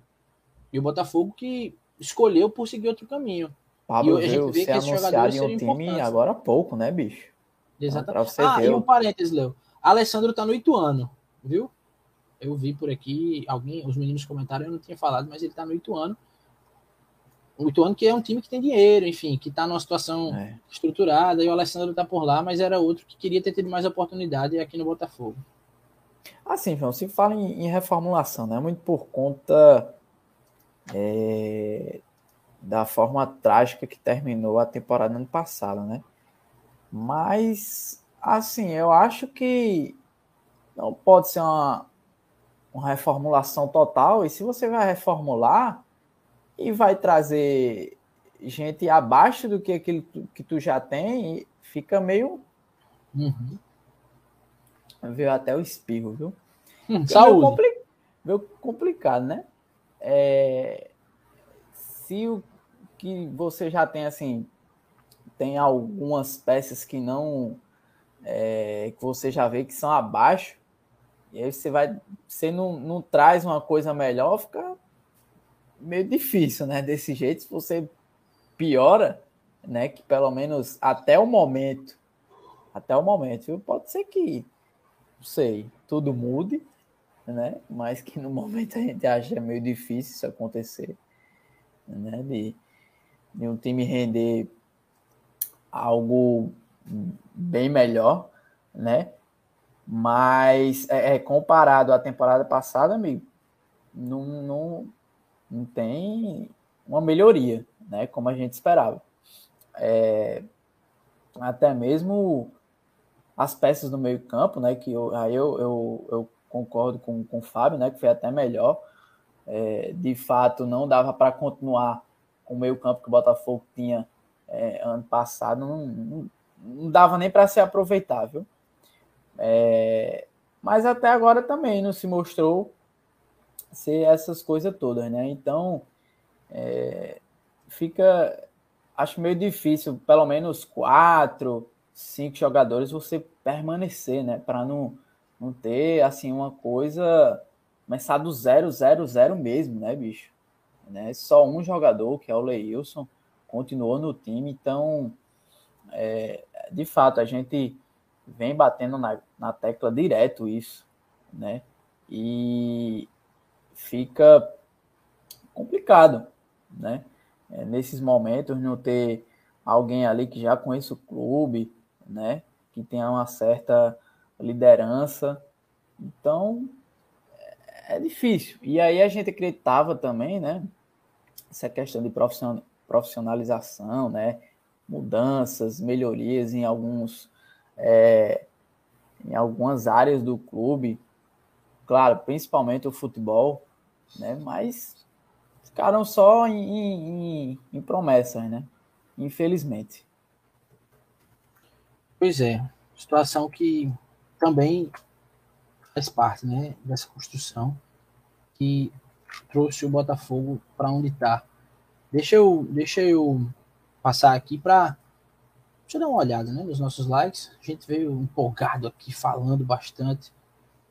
Mas eu quero saber se a galera chegou junto, porque batemos aí 90 pessoas. Bom, tem 70 likes, dá para dar uma melhorada, hein, galera? Tem pelo menos 20 cabas que estão aqui e não deixaram o like ainda, o que fortalece demais. E ainda tem conversa, viu? Ainda tem conversa. Mandem um link aí, Só chamem a turma. olho aí, né? Pois é, porque tem conversa, viu? Uh, teve um comentário que acho que foi, não sei quando vocês salvou. Inclusive, Fábio, dá uma olhadinha aí no WhatsApp, vi se mais. Deixa eu mostrar aqui o comentário do. Mas veio o que tem antes do, do link. É, o Daniel disse: o Milan faz muita falta, o time perdeu o poder ofensivo. A gente já se estendeu, já passou aí do, do tema que a gente estava falando do jogo, mas eu acho importante pontuar como de fato o Milan dava uma movimentação diferente né, para o time. É, e até enfim. por ter uma característica diferente, né, João? É um cara que busca mais o jogo, que se movimenta mais, que sai mais ali da área, né? Aquele cara paradão, né? Que é muita característica do Thiago Reis, que até depende de, de chegar as bolas nele, né? Então, de fato. É, é foda. E o bicho tava até. Teve uma bola que ele virou ali contra o Retro, bicho, que era. Eu vi gol, e se fosse gol seria massa demais. Mas enfim, é um cara que, de fato, faz falta o, o estilo de jogo dele, Léo. Como você falou, colocou muito bem aí. O estilo de jogo dele proporcionava coisas diferentes. Deixa eu passar aqui nos comentários. Hoje tá bom, hein, cara? Só... Oi, Fábio. Eu recebi uma mensagem do Edi Souza, né? Que eu citei aqui na live. É... E, enfim, ele falou que estava aberto para explicar as coisas do Botafogo. Eu falei. Ótimo. Eu até mandei o link aqui, se quiser participar. Poxa, é, massa, bem-vindo, é será bem-vindo ali. Gente... É isso, é, a gente tá aqui para conversar. Se quiser vir, vamos conversar, falar do Botafogo. Mas enquanto isso, a gente fica aqui aguardando. Você mandou o link, né, Fábio, então, para ele? mandei o link. Ele mandou uma mensagem aqui, ele falou que algumas Perfeito. coisas. Se ele aparecer, não a gente são, joga daqui na conversa. Não são verdade, então, enfim. Vamos. É ótimo, que aí ele esclarece. É se, ótimo. Se ele, se ele top aqui, mandei o link. Se ele entrar, a gente. A gente conversa aqui com o torcedor e esclarece aí algumas coisas. Perfeito. É, eu tava querendo ver aqui nos comentários, que eu acho que foi o Renê, cara, que mandou uma. uma foi. Olha, o Renê mandou uma relação de alguns jogadores e onde estão os que a gente estava falando. O Pablo, que está no Oeste, foi recentemente anunciado. O Tinga no Marcílio Dias, Jonathan Sávio no Operário. Operário e Botafogo já gostam de ter alguns jogadores em comum, né? de vez em quando tem um lá, outro aqui. William Alves e Bruno Ré no Concorde, Alessandro no Ituano e ainda tem o Coutinho, cara, encostado no, no Fortaleza. É, é um desperdício, né, cara? Gustavo Coutinho é. não está como titular é. em algum, em algum clube. Chega, chega dói, né, bicho? Ele vê lá no Fortaleza. Possa ser que entre alguns minutinhos ali, né? Mas. E o elenco porra, do Fortaleza tem muito atacante, né? É bicho? isso, bicho. Ajuda aí, Fortaleza. Pelo amor é de Deus. Manda pra cá. Caramba, imagina, hein? Só de atacante. Deixa eu ver quantos tem. Três, quatro. Bicho, são bem Nem uns... sei, cara. Nem, nem tô acompanhando. Eu abri aqui agora o site para ver. São bem uns sete. São pelo menos uns sete atacantes. Talvez se o Botafogo tivesse na Copa Oito. do Nordeste, eu estaria acompanhando mais esses times aí. São oito jogadores de ataque que o Fortaleza tem. Não precisa, né? Deixar o, o, Porra. o Coutinho encostado lá, cara. Mas enfim, bicho, a gente também tem que falar. É, o. A gente segue aqui aguardando, né? Pô, a gente recebe, a gente recebe visita demais, né, bicho? Eu gosto disso. Quem tá por aí, deixa o like, tá? Deixa o like que. É, galera, não adianta pra, só nos assistir, né? É. Se você é um cara encabulado, que... que não gosta de comentar, que fica aí na sua acompanhando, deixa o like. Eu sei o like. que você está aí nos acompanhando, viu? E não quer deixar o like. Você mesmo. É. Como diria Siqueira Júnior, amigo de Léo, viu? Trabalharam juntos na. É... Trabalharam, Léo? Não. Ah, não sistema, sistema gregoriano, hein? É, mas. Esse, esse, é um nome que eu, que eu adoro. Mas. É, o que era que eu tava dizendo mesmo, hein? Sim, como diria se queira, você, você que você está aí. Você aí. Você, você mesmo. mesmo. É. Talvez esse bicho era engraçado tá aí. Se esse bicho fosse humorista, dava mais futuro para ele do que querer ser, ser apresentador de jornal. Porque complicado. Vamos falar um pouquinho de, de Botalto, porque a gente tá, gente tá se caminhando aí para o, o, fim do nosso, nosso tempo regulamentar, né, dos nossos 90 minutos. Dá para a gente falar um pouquinho de Botalto. Os acréscimos. Ave Maria. Ixi, a galera ficou empolvorosa nos comentários. Meu Deus. É, é eu mandei o link aqui para ele. As... Se ele aparecer, a gente bate um papo, a gente segue a live. Isso, então, vamos seguindo. Como eu disse, portas abertas. Se não para hoje, que a gente também já vai se encaminhando aí para a reta final. Para outra oportunidade, com mais tranquilidade também. Que ele possa também se organizar. Saber que ele está acompanhando, que ele tem essa disponibilidade já é ótimo, porque a gente pode organizar para um dia fazer uma, uma live bastante conversada e organizada com ele. Seguindo, a gente tem que falar de bota alto, né? Primeira coisa que eu quero saber. Eu sei que muita gente que está aqui acompanhando a gente sabe, mas não é todo mundo, né?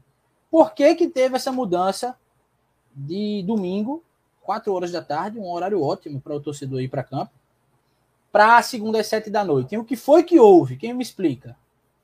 Bom, a justificativa que eu tive foi a questão de 72 horas. E aí, para ter as 72 é, horas, o, o Botafogo Alexandre... teria que jogar às 9 da noite, no domingo. E aí, entre as 9 da noite do domingo e na segunda-feira, preferiram a segunda-feira. Às 7, né? Segunda-feira é às 7 o jogo, né? Às 19 horas. É, o, é, o pior, ainda... cara, não é de ser segunda, é ser segunda às 7. Porque se fosse 8, 8 e meia, a, é, se fosse... Um pouco, né? A galera que sai do trabalho consegue. Acho que o tá horário ainda é 8 e meia. Mas. Deixa eu, deixa eu encerrar o assunto para a gente seguir, porque o Edi chegou aqui. Vou colocar ele aqui na conversa, porque a gente aproveita o tempo que tem aqui com ele, depois a gente retoma para falar de, de Botalto. Vou colocar o Edi aqui no papo com a gente. Fala, Edi, boa noite, cara. Bem-vindo aqui ao 90 Minutos de Belo. Nos ouve bem? Fala, João. Tudo bem? Ouço sim. Estou ouvindo bem. Pronto, Desculpe, desculpe a, a, fisionomia que eu acabei de chegar em casa aqui, mas não que fica é isso, melhor que isso também, não. nós também entregamos aqui para o nosso público o melhor que nós podemos. Cada um com a barba mais bagunçada que o outro, mas é isso. É, e, a, e, a, minha está bastante bagunçada, diga-se de passagem. Então tá, Vamos lá. Tá, tá, no, tá no clube. É, cara, a gente fica feliz por saber que você estava acompanhando e que você se disponibilizou aí. Uh, fica à vontade. E Léo e Fábio também fiquem à vontade para debater, para, enfim, a gente conversar com o Edi, mas você pelo que eu sei que o Fábio falou, você disse que. Vá, Fábio, fica à vontade. Não, assim, é. a... primeiramente. Pode falar, Ed, pode falar. Eu pergunto. Não, eu não estava, eu não estava, eu não estava acessando. É que hoje meu telefone tocou bastante e agora à noite é, eu recebi muitas mensagens de pessoas dizendo que estavam falando de mim. Isso eu sei que vão falar bastante, tá? O momento é para isso também. E aí eu cheguei em casa, por incrível que pareça, até o Instagram da minha esposa, que está grávida, é, o pessoal manda mensagem. Isso é tamanho a grandiosidade do Botafogo. Eu entendo isso. Agora, é, o que eu disse ao Fábio, vou dizer ao João, vou dizer ao Léo, eu disse a todas as pessoas que me procuram. procuram. Cara, eu estou aqui para conversar, para falar o que vocês quiserem. Eu sou um botafoguense. Eu não escondo isso de ninguém, entendeu? Agora, uh, me acusar ou a outras pessoas também, às vezes, querer me defender sem saber exatamente qual é a situação, eu acho que isso é bobeira. Pergunta para mim, eu vou responder, eu não tenho necessidade de mentir em nada. Entendeu? Então, o Léo, Léo, João e Fábio, é, é, eu não vou conseguir ler chat aqui, não, não sei nem onde. Eu falar a verdade, eu não sei onde a gente está.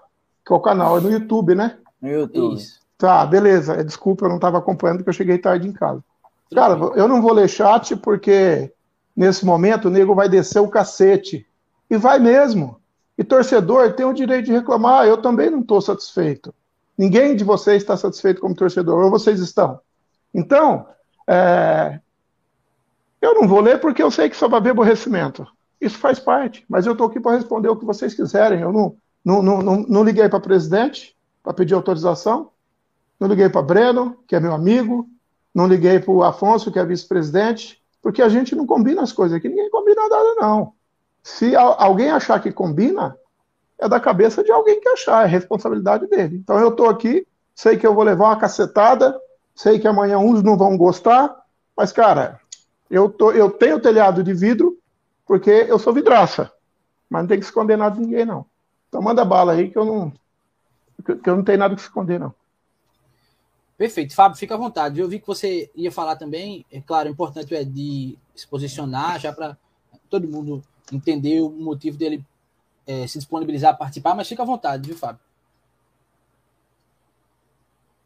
Não, primeiro agradecer ao Edi, né, de vir aqui para esclarecer muitas coisas em relação a ele, né, que muitas coisas a gente não tem informação oficial de fato como funciona, né? Muitas coisas no Botafogo ali a gente meio que sabe, versões, a gente tenta acompanhar e a gente não tem é, a devida informação correta do que as coisas acontecem.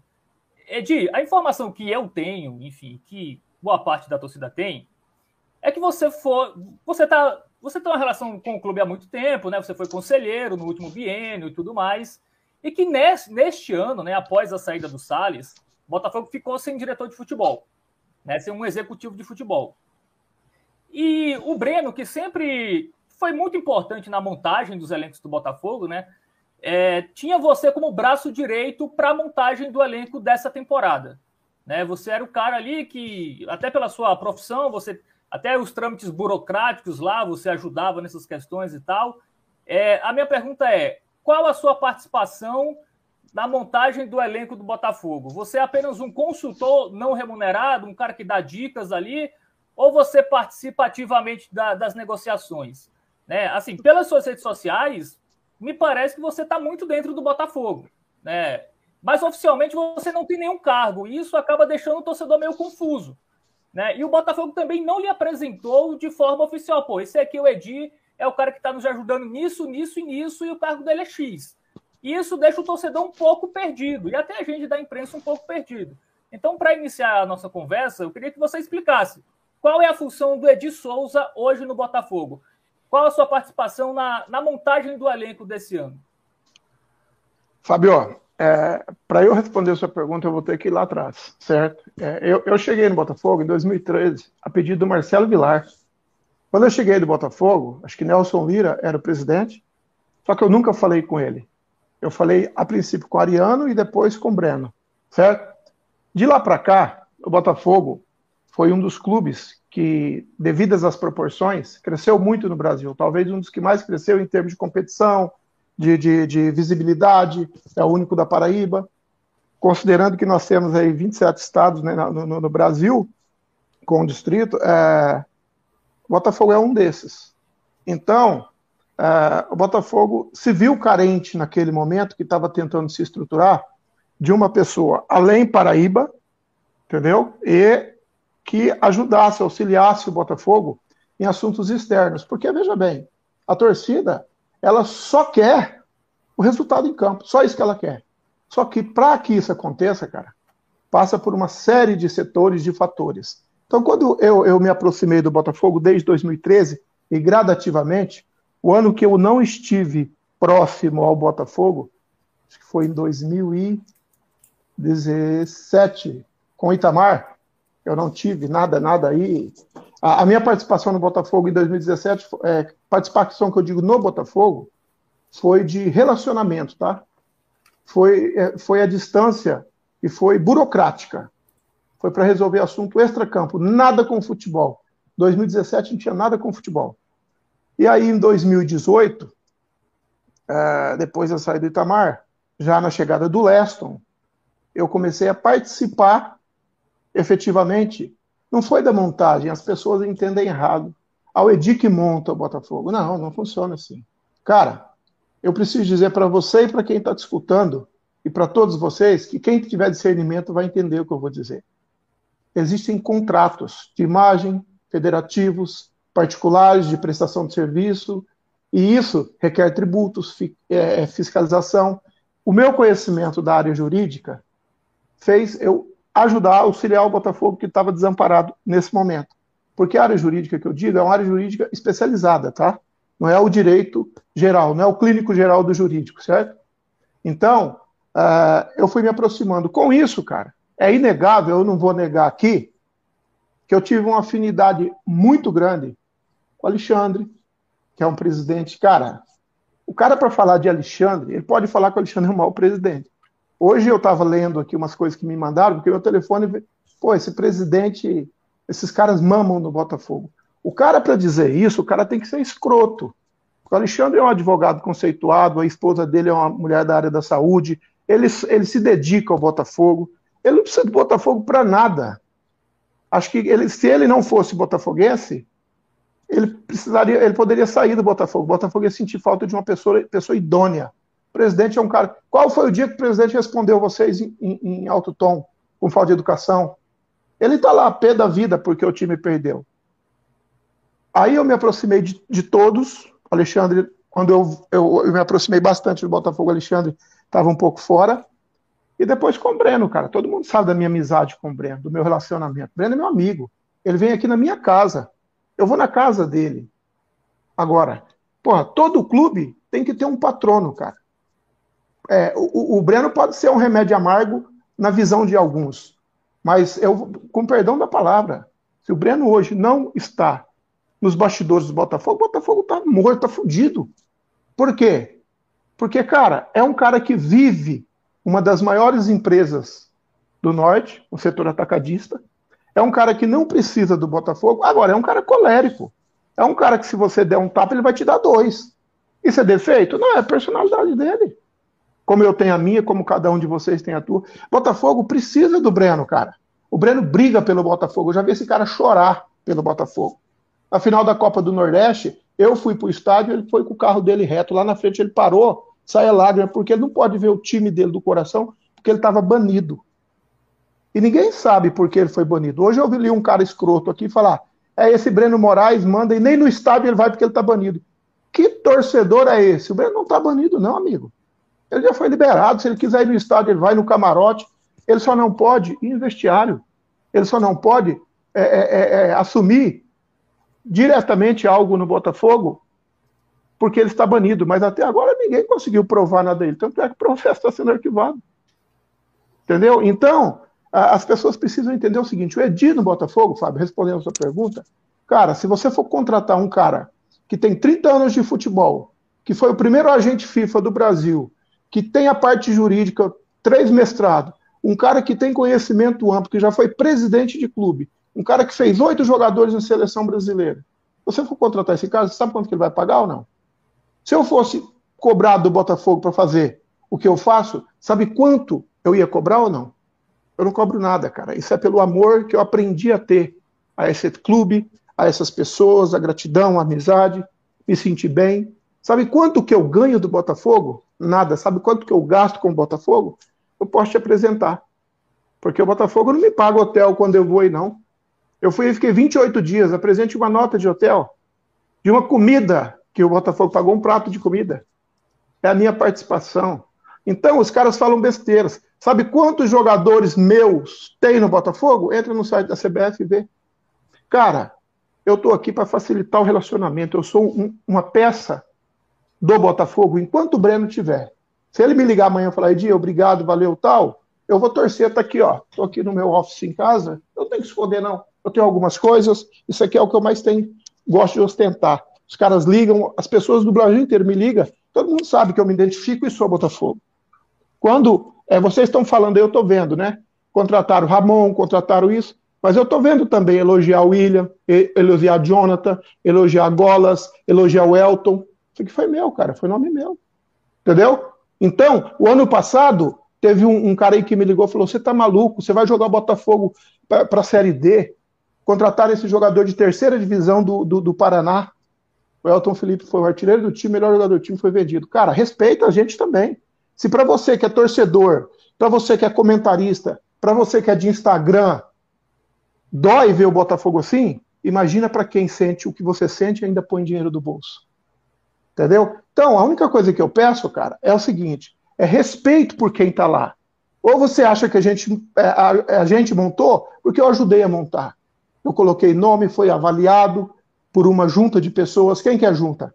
Comissão técnica, direção, presidência. O presidente não está aí de gaiato, não, cara. Ele sabe de todas as contratações, ele que assina o contrato. O Alexandre não é nenhum ignorante, não. Entendeu? Pegamos uma pessoa que eu não sei qual que é o relacionamento dela com, com vocês ou com a imprensa, que era da torcida para trazer para cá. Porque também, cara, a gente não pode trazer um alucinado, não. A gente que eu digo, porque eu me sinto Botafogo. Eu estou aqui em São Paulo, mas eu estou à disposição do Botafogo. Eu quero ver o Botafogo forte igual vocês. Entendeu? Então, eu não sou remunerado. Eu saí do conselho para voltar para o agenciamento da CBF, porque é, é, tem alguns clubes. O ano passado eu fiz esse trabalho com o Fluminense do Piauí, entendeu? Que precisam disso para poder dar o respaldo para o Botafogo. Por exemplo, o Botafogo negociou Paulo Vitor, o Elton Felipe, teve outro agora recentemente, Iano, essas coisas, essas negociações, os contratos passam tudo por mim, cara, para eu olhar. Eu não sou decisivo, o Botafogo tem um jurídico, só que o especializado sou eu. As contratações do Botafogo esse ano, todos os contratos eu revisei, eu fiz, eu elaborei um contrato de imagem. Sabe quanto que eu cobrei? Nada. Então, assim, é, as pessoas precisam valorizar isso enquanto ser humano, cara. Sabe? Agora, pode contratar, vem aqui, contrata o escritório Zanforlin aqui em São Paulo. Botafogo não tem condições para isso, não, rapaz. Nós somos um time modesto a nível de Brasil, o maior da Paraíba, mas modesto a, nível de Brasil. Eu estou vendo todo mundo falar, pô, preciso de um executivo de futebol para montar time. Sinceramente, eu estou ouvindo isso. Isso aí chega a doer. Por quê? Para montar time, cara, eu estou vendo um monte de torcedor montando. Entendeu? A escolha do Moisés foi minha? Não, foi em conjunto. Só que tem uma coisa aí, Fábio, que hoje eu ouvi um cara me dizer, eu atendo as pessoas que me ligam, não querem saber quem é, cara. Eu atendo. Pô, você escolheu um treinador que não ganhava um ano e meio. Cara, você sabe quem que fez a, a tramitação do Marchiori para o ABC? Fui eu. O Marchiori nunca foi no Nordeste. O Marchiori tinha 10 títulos em 9 anos, 9 títulos em 10 anos de carreira.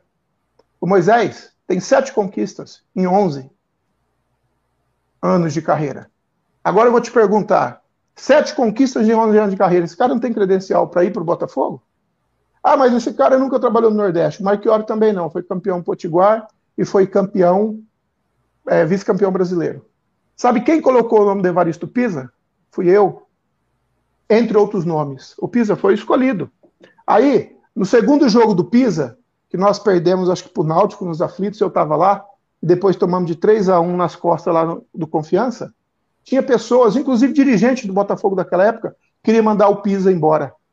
Falei, cara, o cara chegou aqui com dois jogos, nós vamos massacrar o cara. Aí, reagimos, fomos para Ribeirão para o acesso, fomos tricampeão paraibano e fomos vice-campeão da Copa do Nordeste. Esse mesmos, essas mesmas pessoas que queriam mandar ele embora, estavam lá comemorando. Isso eu acho injustiça. Cara, vamos dar tempo ao tempo. Toda fase passa. O que não passa é o final. A gente está numa fase ruim. Nós temos que ouvir mesmo que o time está mal. Agora, os jogadores que foram contratados foi dentro de um orçamento, foi dentro de uma realidade, foi numa análise técnica, onde a maioria dos jogadores estavam três, quatro meses sem jogar por causa da Copa do Mundo, esse calendário maluco. E a hora que apresentasse para a pré-temporada, todo mundo ia chegar na mesma condição física. Ou você acha que o cara está de férias vai, vai, vai trabalhar igual trabalha num clube? Ah, tá de brincadeira. Então vamos ter coerência, gente. É chato, dói, machuca, só que é o seguinte, cara, tem pessoas sérias, tem família atrás disso. Minha esposa tá grávida, que eu deixei ela 28 dias e fui fiquei 28 dias de João Pessoa. Detalhe, fazia 45 anos que eu tinha perdido meu pai. Eu vejo as pessoas falar do Afonso, ano passado a mãe do Afonso morreu, dois dias depois ele estava em Itu. Itu. Vocês sabem onde eu estava no jogo do Ituano? Eu estava lá em Belém do Pará. Não preciso falar para quê, né? Então, gente, presta atenção, vamos respeitar. Eu respeito comentários, o Breno respeita. O Breno jamais vai vir aqui vai, vai falar isso que eu estou falando. Inclusive, amanhã vai, nós vamos ter uma discussão feia, porque eu e ele, nós somos os dois que mais brigam. Mas quando o assunto é Botafogo, a gente se abraça. Eu queria que fosse assim com a torcida. A gente está passando um momento difícil. Se a gente desunir agora, a gente só vai se lascar, pô. Isso é óbvio no futebol. Eu já tive em vários clubes, entendeu, Fábio? Então, eu sei o que é fase. Nós vamos passar essa fase. É ruim. Agora, olha só. Contra a Aparecidense, o torcedor xingou, falou que a diretoria não presta, que isso, aquilo. Você prefere não classificar contra a Aparecidense para a fase seguinte? Ou tá brigando contra o 13 para não cair? Contra o 13 comemoraram, porque o 13 caiu porque a gente se safou. Mas contra a Aparecidense xingaram. Porra, gente, é um trabalho. Pouco dinheiro, pouco recurso. A, a gente é discriminado. A gente, porque eu me sinto um, um, um paraibano. Eu fui muito bem acolhido aí. Muito bem. Eu tenho pretensões, inclusive, a hora que eu parar com esse negócio de futebol, já estou vendo isso, de ir para Paraíba me faz bem. Adoro tudo, tudo, tudo. Agora, eu estou no futebol, eu vou ser crítico. Eu vou ser vitrine. Então, eu, o que, que eu faço? Edi é o quê? O Edi não é nada. Edi é amigo do Breno, é amigo do Alexandre, mas tem os desafetos aí também. Eu acho que a hora que se o Breno sair do Botafogo e falar assim, eu tô fora, vai ter meia dúzia de gente aí que vai meter o pé na minha bunda. Por quê? Porque, cara, eles não aceitam, acham que é a gente que monta o time, mas não é não. Tá aí, o Elias falhou em dois jogos. Eu assumo que ele falhou, eu cobrei, Moisés tá aí, ele foi cobrado.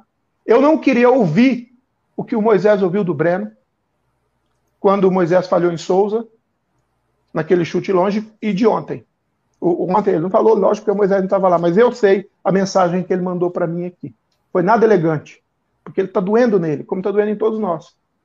Aí, você fala, pô, não contrato Elias. Presta atenção.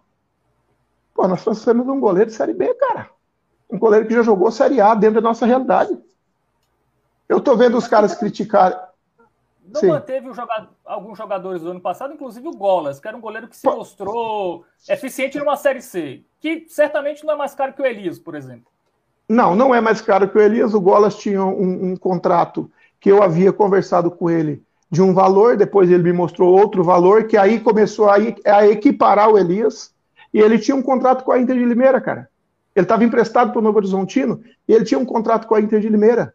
Aí ele fala, pô, eu quero voltar para o Botafogo. Volta nas condições do Botafogo. Eu não posso que você volte o Botafogo nas suas condições. Ou você acha que eu não queria o Golas também? Embora teve torcedor que no final do ano me esculachou aqui porque o Golas tomou aquele gol contra o Mirassol de falta, que se ele não toma aquele gol, a gente estava classificado. Só que se a gente faz um gol lá no começo do campeonato, a gente estava classificado também. Quando ganha, ganha todo mundo. Quando perde, perde todo mundo. E o Golas foi um, um pedido meu. Eu tirei o Golas daqui, eu levei. Eu banquei. A passagem para o Golas ir para lá, eu, eu falei, olha, eu vou pagar essa passagem, você apresenta amanhã que o Botafogo está precisando. Isso ninguém vê, cara, mas fazer o quê? Faz parte, eu não estou lamentando, não. Agora, é, é, o mesmo caso. Ah, por que, que o Jonathan não ficou? Porque ele não quis, cara, ele tinha proposta. Ele tava, o Jonathan está no operário agora, mas ele acabou de voltar do Iraque. Ele pegou 8 mil dólares. Os jogadores também não, não, não poderiam ficar, não dava para ficar, porque a gente Cita aí, fala... eu te... Ô, ô, ô, ô, Léo, eu te, eu te explico um por um. O que não tiver explicação, eu falo, ó, foi erro do Botafogo. Pode perguntar assim, que eu falo. É, Sávio, Ré. Os laterais, é, Sávio e Bruno Ré, os laterais, Sávio e Bruno Ré. Por exemplo, o Sávio foi, que a gente estava debatendo há pouco. O Sávio foi a opção dele. O Bruno Ré, o Bruno Ré, eu tenho tanta influência que eu não sei o que aconteceu. Eu, Edi, não, não, não posso responder isso. Mas o Sávio eu sei que foi a opção dele. Quem? Camilo, Leandro Camilo, zagueiro. É, então, aí que tá. Vocês quer, queriam que o Leandro Camilo ficasse? A maioria queriam? Aí existem os problemas internos do clube. Não estou falando que ele foi problemático, não, tá? É um planejamento que as pessoas acham que não existe, mas existe, cara. É que, é que por enquanto, na, na teoria, perfeito. Na prática ainda não deu. Se a gente tivesse a receita para um, um bom time, para um acesso, você acha que a gente não queria usar? É isso que é isso que está em discussão. Porque você vê as pessoas falar, pô, esses caras, essas misérias, essa diretoria tem que sair. Velho, eu fui aí, eu me candidatei, eu fui aí, eu paguei a, a, a, a minha mensalidade. A hora que aquela diretoria passada saiu, o que eu mais ouvia é que queriam que ele saísse e que essa entrasse. A essa entrou, o que a gente mais escuta. Agora, até renúncia a gente tá, tá ouvindo aí. Pô, velho, essas coisas, as coisas não acontecem desse jeito no futebol. É difícil? É. É dolorido? É. Mas vocês sabiam que o Botafogo está com déficit há seis meses, que tem uma pessoa bancando? E você acha que dói mais em você uma derrota do que essa pessoa? Que, aliás, que, aliás, banca e nem sempre tira ou quase nunca tira, porque não tem receita, vai tirar de onde? Aí eu tenho que vender um jogador, eu tenho que vender outro, a gente tem que emprestar um, aí aparece uma proposta de um, aí o presidente vai, briga com um para fazer, o Botafogo tem uma receita para pelo menos se equiparar. Essa é a realidade do Botafogo. Não adianta a gente é... ficar indo para a imprensa lamentando que não tem dinheiro. Dinheiro não tem mesmo. Entendeu? E no momento, vem ou sai alguém, Edi? Cara, tô te falando que hoje foi só problema por causa desse Léo. Hoje, hoje, nesse momento, eu não falei com absolutamente ninguém do Botafogo, a não ser com mensagem com o Breno. Eu sei que hoje algumas pessoas estão batendo. Ah, pô, o Edi monta time. Eu não montei time nenhum. O cara falou: ó, tem lá o, o, o, o Grasson, vamos lá. Eu fui atrás, fiz do. Eu, faço, eu que faço sempre o primeiro contato. Esse elenco desse ano, eu fiz o primeiro contato com todos, quase todos, com exceção do, do Miller e do William, que chegou agora. O primeiro contato fui eu. Como que é o primeiro contato? Cara, você vai com quem? Morar em João Pessoa não é assim fácil. Você é casado? Eles preenchem ficha. Sabe? Eu preciso saber de tudo. Tem departamento no Botafogo que vocês acham que não, que, que, que faz isso. É, ó, é a tua passagem, como vai ficar? Por exemplo, teve jogador que pede, tem jogador, cara, que pede passagem para cachorrinha, pede a tarifa da cachorrinha da mulher. Vocês sabiam disso? Tem jogador que pede, pede passagem, como teve jogador que pediu para ir, passar o Natal em casa e voltar. Entendeu? O Vitor Braga, segunda-feira, ele saiu daí duas horas da manhã, domingo, chegou aqui segunda, a mulher dele ganhou o neném, na mesma segunda ele voltou para treinar. Então existe o comprometimento. Aí o resultado não vem, parece que não, parece que não existiu. Existe a, a, a organização. O Igor foi mandado embora por indisciplina. Entendeu? O Botafogo chamou, fez um acordo para ele porque ele cometeu indisciplina e respeitou um torcedor. Eu não quero nem saber, a diretoria não quer nem saber se esse torcedor ou, ou quem que ele desrespeitou é crítico ou não é. É Botafogo, cara. Entendeu? Então é assim. Então eu daqui, o que, que eu faço respondendo, Fábio? Eu falo muito, velho. Me dá um corte aí, senão vocês estão fodidos, entendeu? É assim, ó. Ah, é, é, é, qual que é o meu papel, cara? É ajudar e assessorar naquilo que eu posso. Eu não posso ter Caio diretivo em clube hoje, tá? E não quero, porque eu tenho um clube aqui na minha cidade que também eu faço o que eu faço para o Botafogo com o maior carinho, entendeu? Então, assim, é, é, isso é carinho, cara. Isso é consideração.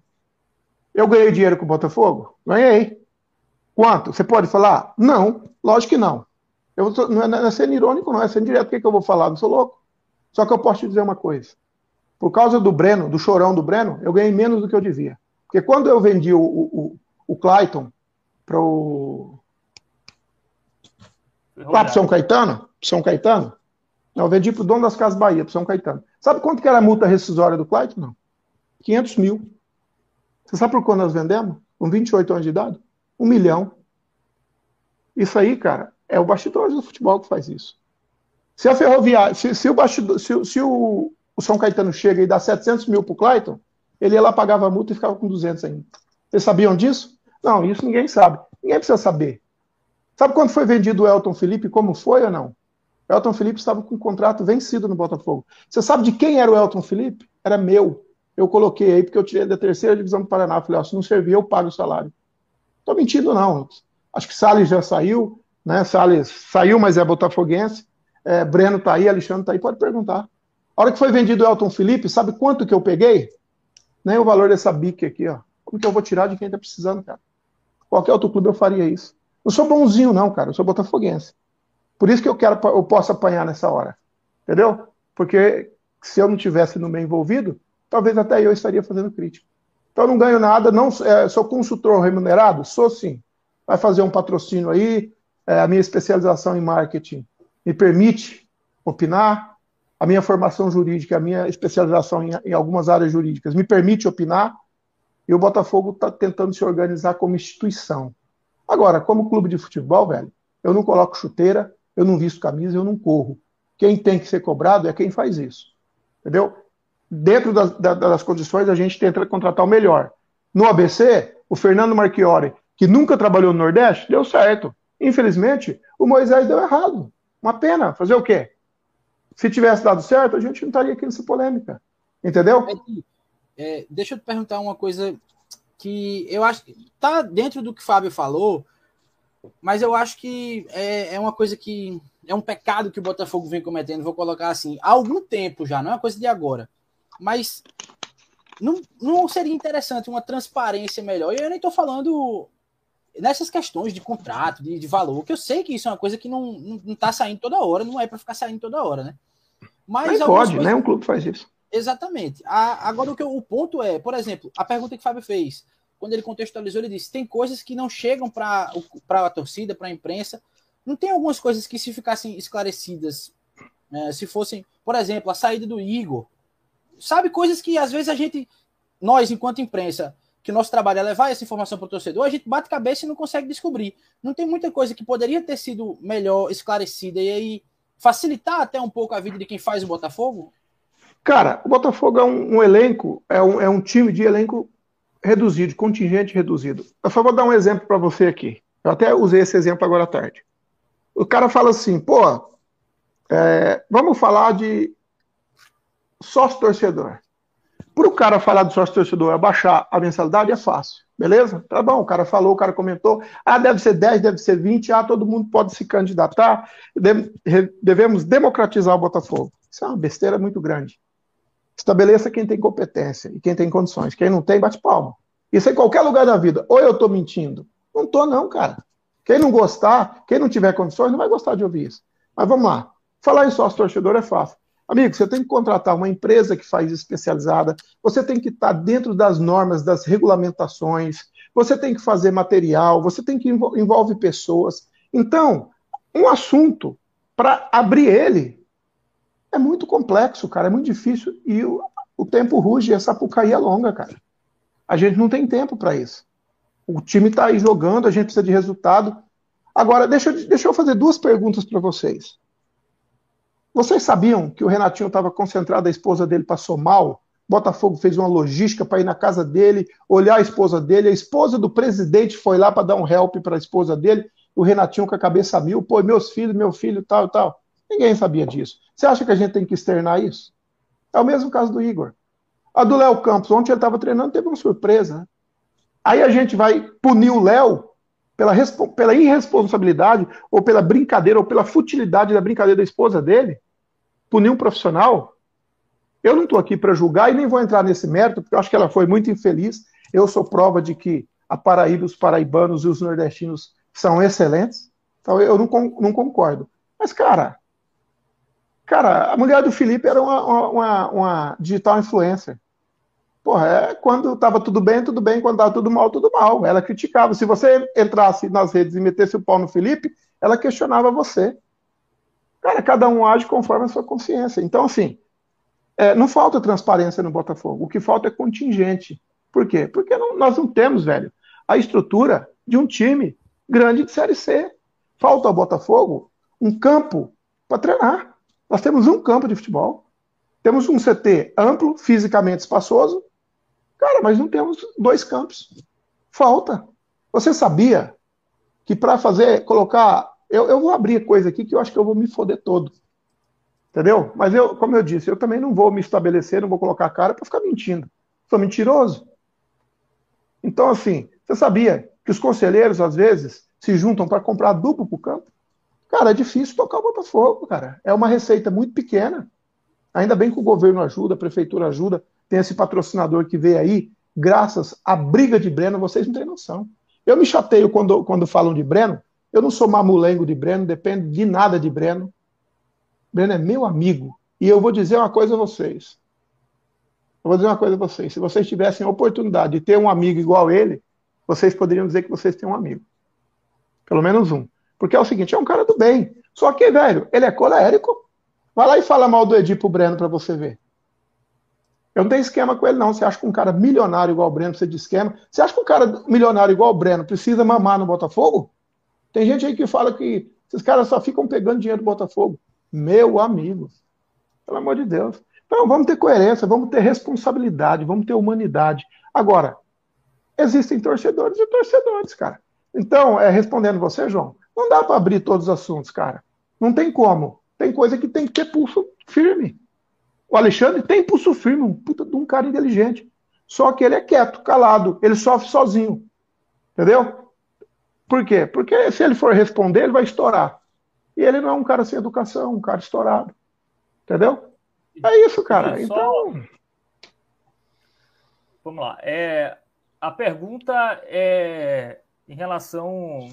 O Botafogo tem um orçamento curto, a gente sabe, mas ele é o maior orçamento do Estado, mesmo assim. Né? Mesmo tendo um orçamento curto, ele é o maior orçamento do Estado e não ganha estadual há três anos. E outro ponto, é, a montagem do elenco. Quais são os profissionais? E a gente sabe que hoje em dia o futebol, a gente precisa de, de gente ali que faça análise de mercado, que tenha, enfim, que seja profissional da área. O Botafogo até tinha ano passado o Salles. Né? E o Botafogo hoje não tem ninguém. Né? É, a, o futebol do Botafogo não é hoje não é amador, porque assim, ter uma Benegado como o Breno é legal. Tem um cara ali que ajuda e tal, mas se você não colocar pessoas técnicas é, em determinadas funções, a coisa não anda. E no Botafogo não me parece ter pessoas técnicas na área do futebol e na área do marketing e outras áreas é para tocar coisa. Aí, ah, não tem dinheiro para nada, mas não é o barato que sai caro, você não tem ninguém ali, aí junta ali os abenegados do clube para fazer decisões técnicas que muitas vezes os caras não têm conhecimento. E assim, não é à toa que o Botafogo está há três anos sem ganhar estadual. Cara, olha, esse negócio de campo, eu, eu, eu, como eu te disse, eu vivo, eu tenho 51 anos de idade. Talvez aí, não sei a idade de vocês, talvez eu tenha até o dobro da idade de alguns. Eu sei que vocês devem estar pensando, pô, 51 não parece, né? Mas parece sim, eu tenho 51 anos. Presta atenção, cara. O campo, ele responde de várias maneiras. Botafogo estar há três anos sem ganhar um estadual, cara, é um clube de futebol. Não é só o Botafogo. Se o Botafogo ganha três anos seguidos, o 13 do Campinense também viria essa pressão. O que eu quero te dizer é o seguinte: não existe receita. Não adianta você ter a maior, a maior receita, o maior salário, a maior folha. Essa semana, vocês que são do esporte, eu acredito que vocês são bem atualizados. Essa semana o muro da academia do Palmeiras apareceu pichado. Cara, o Palmeiras amanhã vai jogar a Supercopa do Brasil, porque foi o último campeão brasileiro. E os caras estão insatisfeitos. Futebol é assim. Então, se você está no futebol e não está preparado para isso, na verdade, você não tem que estar ali. É uma, é uma ingerência, é uma incompetência? Cara, é o que tem. Por exemplo, é, eu, por que, que eu me prontifiquei a falar com você? Porque, primeiro, eu não vou mentir. Segundo, eu não vou jogar confete nem prejudicar ninguém. Eu não estou aqui para elogiar falsamente nem criticar falsamente alguém, levantar falso contra ninguém. Eu sou um cara técnico da minha área. Você quer falar de direito? Coloca qualquer um aí, eu vou falar. Você quer falar de marketing? Vamos falar. Você quer falar de futebol, de legislação? Vamos falar. Minha parte é essa. Agora, o Botafogo não tem condições de ter um especialista em marketing, cara. Esse cara é caro. Então nós temos que ter uma pessoa que tenha um conhecimento, pegar uma pessoa de outra área, é, é unir pessoas, unir forças. Eu estou dizendo para você. Futebol, o futebol não teria como ter um especialista? Cara, tem, tem, mas tem, mas eu fiz entrevista com dois. O, o, que pediu menos pediu 20 mil reais. Aí o cara fala, pô, o Botafogo não tem condições de pagar 20 mil? Tem.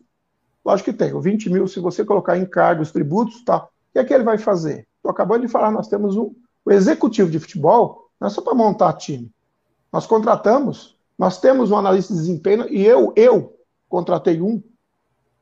Acho que, ó, pra você ter uma ideia, Alexandre. Quem monta o time, sabe... então, Edi? Quem monta o time do Botafogo, então? Quem é que. Eu quero esse ah, jogador, analisei aqui. Não, não. É, é, é, é, feito um levantamento com base nessas informações que a maioria das pessoas gostam. Inclusive, tem um site aí em, em, em, em João Pessoa que antecipa as contratações, né, que acha que antecipa, que escreve lá para o jogador assim: ó, eu recebi mais de 20 mensagens assim, ó. Oi, tudo bem? Eu sou o tal. É, ficamos sabendo que você está vindo para Botafogo. E aí, chega que dia? Bem-vindo. Ele induz o cara a responder, ah, o Botafogo fez contato. Aí essas pessoas, elas querem colocar apenas assim, ó, Botafogo foi atrás do João. Todo respeito, João, usei, usei seu nome agora, mas foi para... Então, assim, Botafogo... aí o Botafogo contrata fala, fulano já havia antecipado. Velho, deixa eu dizer uma coisa a você. É fácil você mandar isso para 40 zagueiros que jogou, é, 10 que jogou a Série A, 10 jogou a Série C e 10 jogou a Série C, a Série D. E o cara responder e você achar. Não foi essa, né? Não, não. O que eu estou te dizendo é o seguinte: esse é o caminho que eles fazem. Está distante do Botafogo? Não, não está. A gente analisa quem é o jogador que mais tem é, é, é, técnica nos últimos dois anos. Talvez no último ano ele não tem. ele tem mais números de scout no, no último ano, no, no, ou no, ano anterior. A gente busca informações, a gente assiste o material, a gente assiste o jogo na íntegra, porque hoje você pode assistir. Você se cerca de todas as informações, aí coloca lá para a comissão técnica. Por quê? A responsabilidade é também da comissão técnica. Só que no Botafogo, o Breno não dá liberdade total para a comissão opinar, porque senão vai embora que nem o Moisés foi agora e fica aquele monte de jogador aí, entendeu? Então, assim, é um conjunto. Alexandre, presidente, olha aqui. Ah, mas o presidente, ele não é do futebol. Cara, mas tem tanta gente que está comentando aí pedindo jogador que não é do futebol. Por que o presidente que está ali assinando e colocando o nome dele, ele não pode ver? Agora. Mas é justamente por isso, Edi, a gente não assina, então a gente pode falar. O, Sim, a, o mas. O é- presidente é, é, algo prático. Eu falar aqui não muda nada a história do Botafogo. O João falar não muda nada. Mas o, Alexandre, o Breno escolhendo um jogador muda a história do Botafogo. Mas a, a escolha é fe... a, a, escolha não é feita aleatória, é feita uma, uma, uma um, um, é feito um colegiado de pessoas. Eu, inclusive, eu me incluo, certo? Eu me incluo. Ah, pô, Edier, pô, cara, eu vou te falar uma coisa pra você. Na minha trajetória, eu tenho oito de seleção. Eu, eu, eu bato na mesa porque quase poucos têm. Eu trabalho com os principais agentes, sou preposto. Vocês sabem o que é preposto, né? Eu sou preposto de alguns agentes, eu sou consultado por alguns clubes. Então, eu dou a minha opinião. Eu erro, às vezes eu acerto. E assim vai. Agora, cara, a gente. Nós não temos receita. Você monta um time de anonimatos, o time chega na final. Você monta um time de estrelas, o time faz vergonha. Cara, não tem regra. Não adianta, ô, Fabio, você falar para mim, pô, precisa do especialista. Fala o seguinte: qual especialista que vai vir com certificado de garantia? Se algum vier, a gente contrata, paga 30 mil, não tem problema. Ontem, por exemplo, o time perdeu, o cara falou assim: Edinho, eu tenho um jogador que está no São José do Paraná. Eu nunca ouvi falar desse time. Ele vai resolver seu problema. O Botafogo está precisando um jogador daquele. Se contratar, eu falo, opa, beleza, vamos trazer então. Você paga, você paga o salário, a passagem, se der certo, eu te reembolso, se não der, você me paga a indenização, beleza? Para o clube.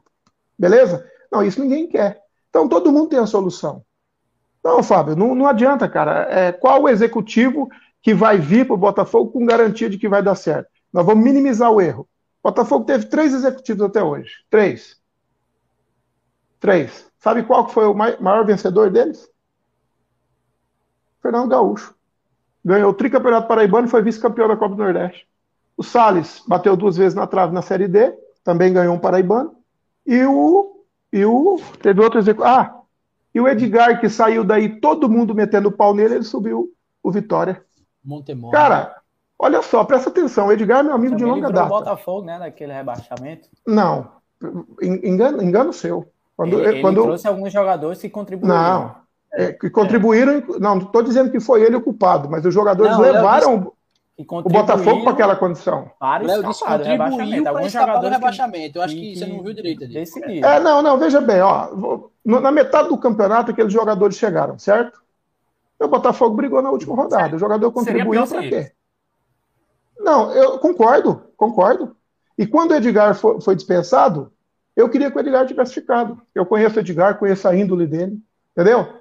Eu acho que era uma cabeça a mais. É, é o cara técnico que você está falando. O Edgar não ficou porque o Botafogo claramente tinha uma rixa política, ele foi contratado pela diretoria passada.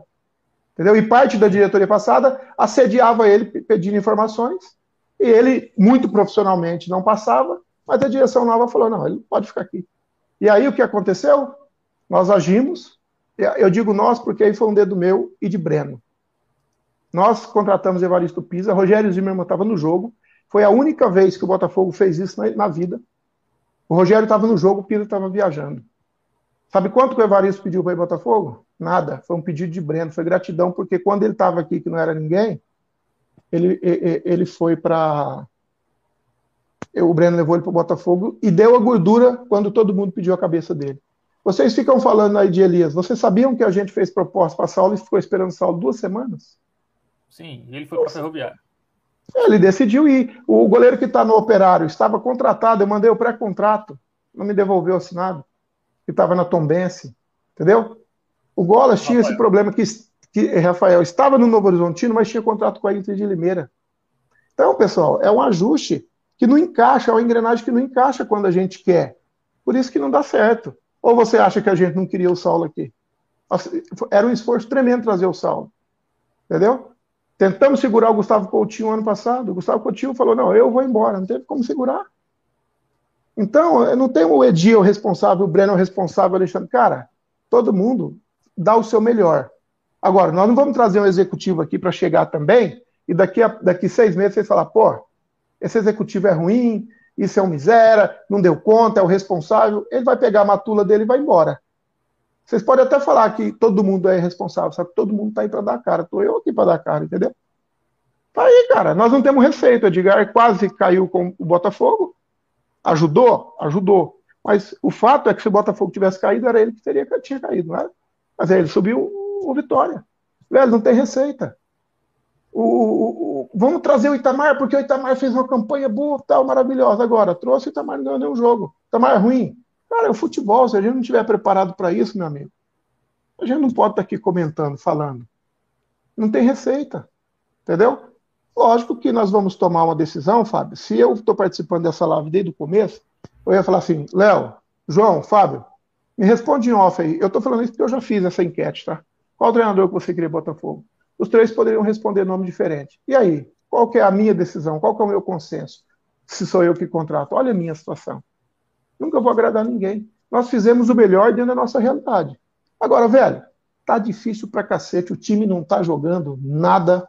O problema não é o resultado, porque se a gente tivesse ganho de Souza, dois clássicos empatar é extremamente normal, certo? Agora, nós dominamos o jogo, não jogamos nada, o time parece que está amarrado. Tecnicamente, a gente sabe que no papel, individualmente, os caras são bons. Cara, o Lucas Mendes tem dois acessos, inclusive em cima da gente. Ele não está jogando no Botafogo muito bem. Muito bem, não, ele não está bem. Todo mundo está vendo isso, ou será que só eu estou vendo? Ele está se cobrando. Cara, mas a gente tem que ter paciência. Se a gente não der força e não empurrar, aí que o carro vai para a ribanceira, meu amigo. A gente tem que unir todo mundo e puxar, senão ele vai ficar lá. Tem que ter cobrança? Tem. Agora, a cobrança que mais me dói, mais me machuca, cara, te juro, é as pessoas agredir Alexandre verbalmente, é Breno. Cara, vou voltar a repetir. Qualquer cara que tiver bom senso e vocês que são torcedores sofrem, imagine quem coloca a mão no bolso, cara. Vamos ter um pouco de paciência e coerência. Acho que o Botafogo deveria levantar amanhã, sabe? A torcida deveria dar um, um boom aí e falar: porra, velho, vamos unir, porque é o seguinte: ainda há tempo. Porque a, a, a, é, é, humanamente, historicamente, a humanidade ela tem mania de se unir na tristeza, no sofrimento. Foi assim com o bando de loucos, foi assim com o Atlético, foi assim com o Grêmio, foi assim com o Botafogo, foi assim com o Vasco, foi assim com o Palmeiras, que se tornaram potências. A gente não precisa cair, a gente já tem esses exemplos. Então vamos se unir, porra. 90 minutos de Belo, só existe por causa do quê? Por causa do Belo. O não sei o que lá, Papo Belo, Belo Amor. Cara foi indicado do Botafogo. Então vamos unir, velho. Se a gente não se fechar aqui, a hora que você escutar um companheiro teu aí de Instagram, porra, essa velho, se o Botafogo estiver bem, vai estar bem para todo mundo. Se tiver mal agora, vamos pontuar, vamos criticar, mas vamos pensar que o cara tem uma família em casa, vamos pensar que o cara tá ali se doando e acabou. Você pode até trocar o goleiro, mas se você trocar o Breno hoje, o Botafogo está morto, amigo. Você trocar o Alexandre hoje, vai colocar um que presidente? Que presidente? Eu vi um cara aqui escrever: volta Nelson Lira. Oh, esse cara tá pirado. Coloca o Nelson Lira para debater aqui, você vai ver que ele está desatualizado. Ele, ele fez o papel dele, foi bom, maravilhoso, o time subiu. Ó, perfeito, muito obrigado, gratidão eterna. Amigo, ó, o futebol de 2013 para cá teve muitas mudanças que o cara não acompanhou. Isso sim é ser irresponsável. Então, a minha fala aqui, ela está mais voltada para isso, cara. Olha, eu não tenho cargo no Botafogo, não quero cargo no Botafogo, Estou é, aqui para ajudar no que precisar. A gente está tentando ver esse mercado de forma responsável. A gente sabe que o nosso time está limitado, a gente está sofrendo. Hoje eu não fiz outra coisa a não ser dar atenção para as pessoas sobre o Botafogo. Ontem a gente ficou até duas horas da manhã, todo mundo aqui debatendo o que nós vamos fazer. Do jeito que vocês fazem aí. Goleiro, lateral, isso aqui é feito na, na, com o pessoal da diretoria também.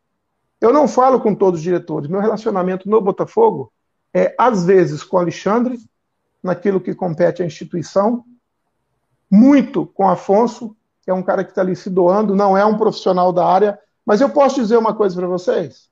Eu estou no futebol há 30 anos. Esse cara me surpreendeu. A maneira como ele conduz as coisas. Não é profissional. Salles também não era. Salles virou profissional, estudou, está se formando. Vai ser um cara que vai ganhar espaço, vai crescer. Mas, porra, peraí, é um cara nosso. Os jogadores têm o Botafogo na ponta do, do papel aqui, ó. Afonso tem na batata da perna aqui, da panturrilha. Tá cravado nele. Porra, velho, ele é nosso. O Afonso não vai roubar o Botafogo. O Afonso não vai contratar jogadores superfaturar. Pode ter certeza disso. Então, se a gente não. não, não sabe, às vezes eu escuto, Fábio, me perdoa. Eu escuto algumas pessoas falar, porra, esse Fábio Hermano só sabe meter a boca no Botafogo. Só sabe criticar. Velho, é o teu papel.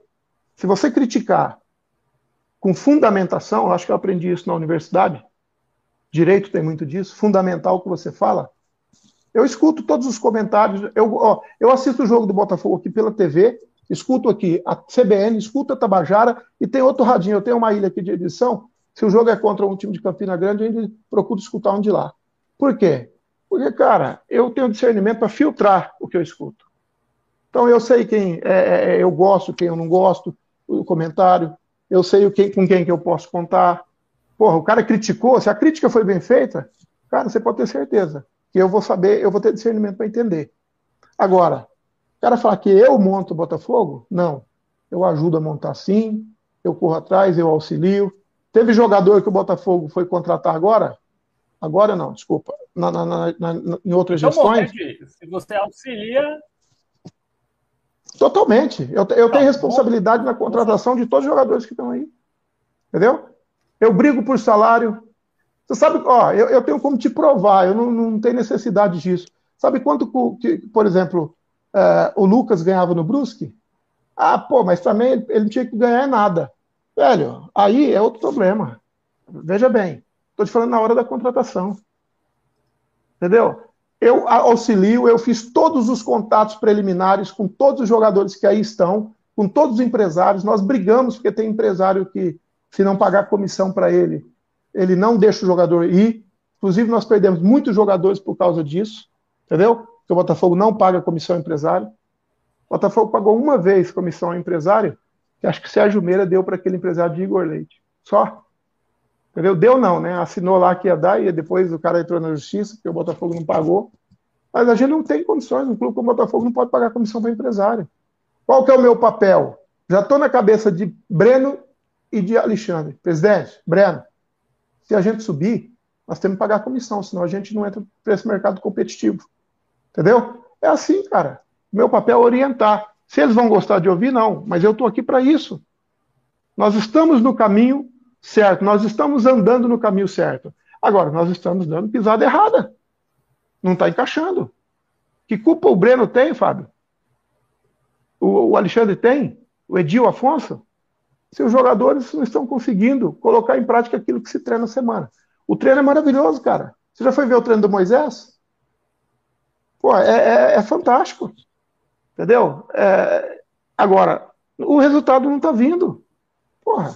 Então eu contratei. Agora, foi eu que coloquei o nome? Não. Nós fizemos uma junta, nós temos dois analistas, nós tivemos um treinador, temos um auxiliar técnico que ficou aí, a diretoria olhou, porque também se o treinador pedir a diretoria falar, não, não quero, não contrata. A diretoria tem o poder do veto, entendeu? O treinador indica, Moisés indicou Renatinho, Evandro. Ponto. Foram os jogadores que Moisés indicou. O resto foi tudo uma. Até outros executivos que estão em outros clubes Entendeu? Às vezes a gente escuta, pega referência. Teve um executivo que estava para fechar aí, ele me mostrou uma lista, cara, de jogadores. Ele assumiu outro clube, ele não levou nenhum. É, então é fácil, né? Você quer, quer, ser contratado, você só mostra o filé. A hora que você assume, a realidade é outra, cara. Então vamos parar com isso. Se a gente não se abraçar aqui, a gente vai se lascar, cara, todo mundo. Todo mundo vai, vocês vão estar tá aí comentando que fulano não presta, aí o cara sai daqui. É, eu ouvi que o Jonathan não presta. O Jonathan o ano passado, porra. Vocês não comentaram. Eu sei. O ano passado eu acompanhei muito, dei print em muitas conversas. Assim como eu dei na do Elton Felipe, que me machucou, porque o Elton Felipe eu banquei. A hora que ele saiu vendido, eu não peguei um centavo. Podia ter pego o dinheiro todo para mim. O jogador era meu. Entendeu? Nós renovamos com o Botafogo de graça, não peguei um centavo. E se alguém falar o contrário, prove, porque eu provo que eu não peguei. Entendeu? Então, cara, o, o menino aí, o que foi lá para Portugal, o Paulo Vitor, a mesma coisa. Estava no Imperatriz, veio jogar pré-copa com a gente. Então, cara, vamos, vamos ser mais, mais humano. Não vamos ser profissional, não, porque todo mundo aqui tem falha. Vamos ser humano, pô. Eu... Não, só, só. Pode falar, João. Não, não, eu já peguei. Tá. Se, quiser, se, quiser, perguntar, fica à vontade. Eu tô só. Não, se for pra... Pra perguntar, não, porque eu não pra... gosto de participar dessas coisas, hein, velho. Nossa, isso aqui me, eu falo muito e às vezes eu falo uns palavrões, tô me segurando aqui, verdade. Mas aqui é pode, né? Internet e falar palavrão não tem bronca, não. Ninguém vai reclamar, não. Mas quer perguntar, Fábio? Inclusive, Minha mulher só, reclama, porra. Ela... Só pra. Pode ir, Fábio. Não, só para só para explicar exatamente isso, né? Assim, a, Botafogo é, é um clube que ali é fechado entre as mesmas pessoas. A gente nunca sabe exatamente o que funciona ali, né? Mas eu acho que o, o que a Edi falou deixou muito claro, né? É, eu ainda continuo com a minha opinião que deveria ter alguém mais técnico ali, né? Por, por mais das boas intenções que o Alexandre possa ter, que o Breno, enfim, teria que ter um pessoal ali que, enfim, é, na formatação do elenco tivesse mais, enfim, mais, mais capacidade, pelo menos é a minha opinião. É... A, diretoria estuda, a diretoria estuda essa possibilidade de fazer isso. Não conseguiu fazer, Fábio? Pelas condições, cara. Vocês não têm noção das condições do Botafogo Mas aí, aí, aí, Edi, não é o barato que sai caro, porque você pô, traz aí um monte de jogador que você tem que rescindir depois. Aí você tem que trazer outro que aí inflaciona, porque o cara sabe, pô, esse time tá precisando de, de zagueiro. O zagueiro lá tá tudo ruim. O empresário já vai pedir mais. Então, é, é, assim, pelo menos na minha visão, é o, é o barato que sai caro. Aí você trocou de técnico. Aí deve ter, deve ter pago alguma coisa pro Eggert, né? Alguma multa ou coisa do tipo. Então, assim, você tá. Ah, vamos no Eggert que é mais barato aqui, vem baixa. É, não. Um que... Você está enganado. O Eggert tinha mercado aqui. Tanto é que ele já está empregado no time de A2 em São Paulo. Ele ganhava mais aqui do que aí. Você está de brincadeira, não fala isso não, porque senão o Eggert, o critério dele foi a escolha, a mesmo, o mesmo critério do Marchiori. Marchiori deu certo, o Eggert não deu. Mas o Marchiori também podia não ter dado. É, cara, foi é criterioso. É pô, um cara com, com, um cara com 11 anos de carreira, com sete conquistas, pô, você não acha interessante? É, mas Ou, dentro, a, dentro de São Paulo. Só. Mas, mas, cara, o futebol. Mas, mas, dentro de São Paulo, ele não. Nunca, ele, foi... ele, nunca treinou, ele nunca treinou na Série C. Sim, mas o, o, Egg, o, o Coisa também não, o Marquiori também não, cara. Mas é assim, ó. Mas aí, é, é mas aposta. É, quando, apo, quando você aposta em algo, a chance de dar certo é cada sim, vez menor. Eu, eu concordo com você, nós estamos discutindo isso porque o momento é ruim. Se ele tivesse com cinco vitórias, a gente estaria discutindo isso. Então, o resultado é o campo que responde. Eu tô, é o que eu estou dizendo para você. Infelizmente, a nossa fase é essa e fase passa. Se vai demorar, eu não sei. Agora, é, o Botafogo está caminhando para se profissionalizar. É difícil. O Botafogo não é um grupo fechado. Tanto é que o, o, o Goro Paulo, quando chegou aí, ele veio daí de vocês, de uma tribuna, da torcida. Não sei se era a pessoa indicada, se tem o louvor de todos, mas o Botafogo trouxe. O Afonso, vocês não, não são dessa época, o Afonso veio de arquibancada, cara. Entendeu? Sim, então, assim, é, o que não pode. Mas o problema não é, é justamente esse. Pessoas que são torcedores que, na análise, coloca paixão também no meio do que um cara técnico que. Ó, que... eu vou. Eu não vou... cara técnico até para balancear, será que. Sim, eu não, vou, eu, eu não vou citar nomes, tá? Né? Tá, eu não, eu não vou citar nomes. Mas eu fiz uma entrevista com o executivo que foi no Confute. Entre os goleiros dele estava Elias, os outros três, quatro ele não ia trazer porque era de Série A ele coloca o enfeite do bolo. Lateral direito, Lucas Mendes, que a gente já queria desde o ano passado. É uma contratação que chegou aí, ninguém criticou, é inquestionável, porque tem dois acessos com Condé na Série C, mas não está bem. Todo mundo sabe disso. Ele pode melhorar, ele se cobra, entendeu? A gente contratou um lateral esquerdo de Santa Catarina, que foi o Léo, que fez essa Copa Santa Catarina. O Figueirense, que é nosso concorrente, queria renovar com ele, e o Ipiranga fez uma proposta. Cara, nós fomos no mercado com, com potenciais adversários nossos. Nós contratamos um, um, um, Evandro que jogou dois Paulistão, cara. O Paulistão é um campeonato difícil, forte. Eu vejo os caras criticar aí e no Botafogo. Ele, foi, ele, ele, era reserva do Paraná, né? Um time que foi muito Não, não, não, não. Ele era reserva do Paraná, não. Ele teve problema no Paraná porque estava emprestado pelo Concórdia. Ele estava com o Itamar. Aliás, o ano passado já era para ele ter sido indicado para o Botafogo. Nós fomos atrás do Millen, que, na minha opinião, hoje, é um baita de um jogador, mas que não está rendendo. A, a, qualidade do Mullen é uma qualidade de mercado. Anote o que eu estou dizendo, porque depois eu vou cobrar. O a gente elogiou, tá? Pode ficar eu, tranquilo. Eu, compro, eu, compro, aí eu, então, eu, não, não é tranquilo. Eu estou consciente, sabe por quê? Eu fiz uma coisa com eu, Edi, fiz com convicção. Quem contratou o Miller fui eu. O Mullen fui eu.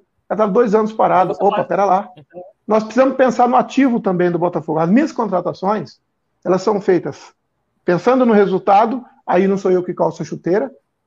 Não vou ficar aqui pedindo para alisar jogador e ninguém, porque se não joga eu também critico. Agora, eu tenho que pensar no ativo do Botafogo. Esse é o papel de uma pessoa que faz a minha função. Entendeu? Eu preciso pensar no ativo também.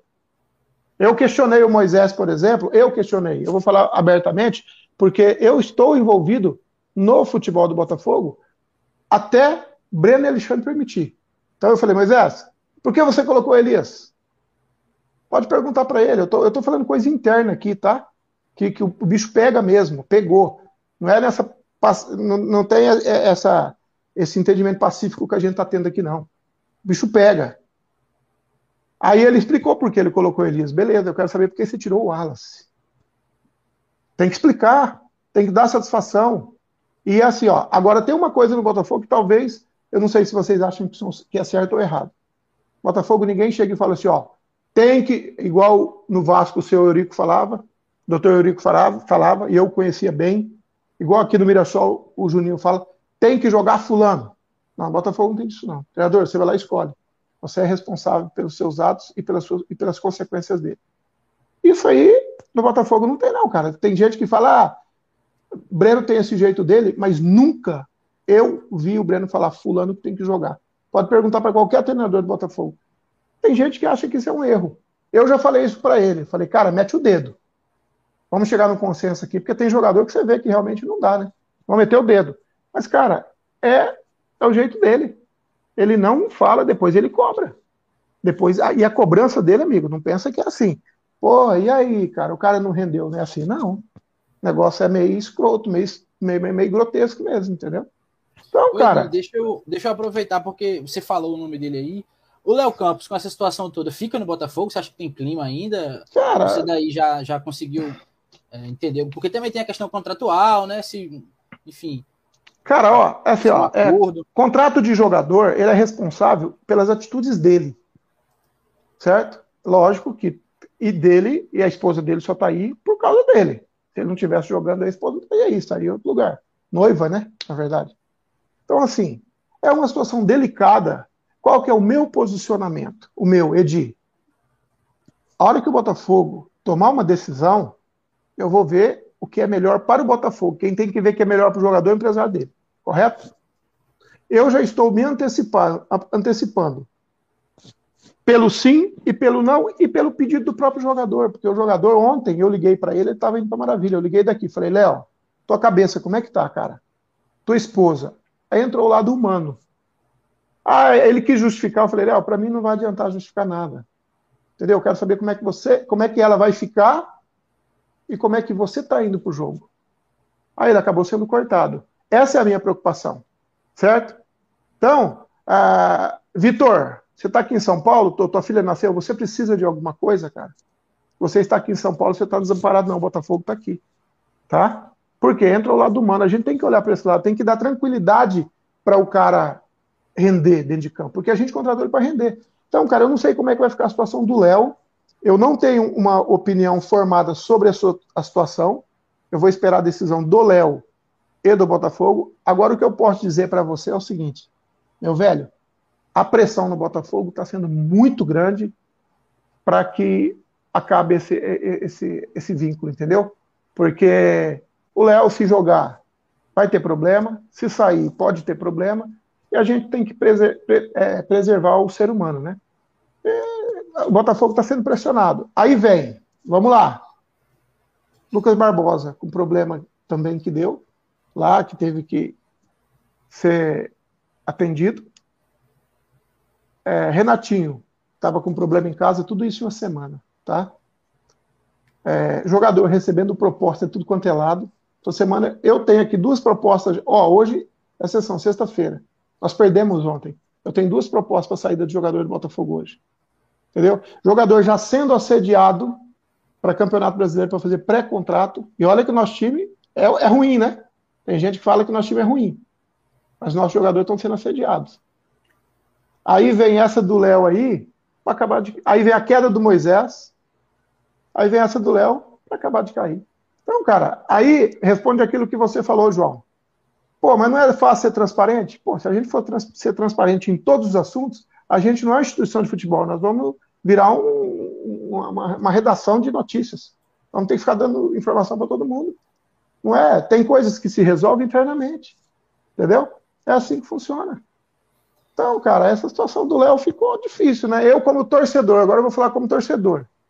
Cara, vai ser difícil o Léo ficar. O Léo fez uma partida contra o Retro que foi o melhor em campo, todo mundo sabe disso.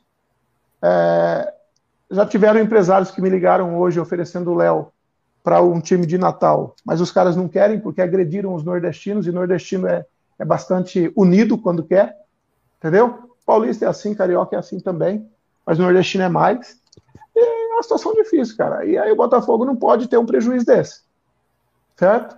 Eu não, não sei como que o Léo vai fazer, mas eu tenho que olhar pelo Botafogo. E aí, você, me responde, o que, que você acha? Porque perguntar para mim é fácil, agora eu quero ver tua opinião. Eu falei aqui na. Quando foi a última live que a gente fez? Já é sexta, na quarta, eu acho, eu e Léo aqui, e Fábio nem tava.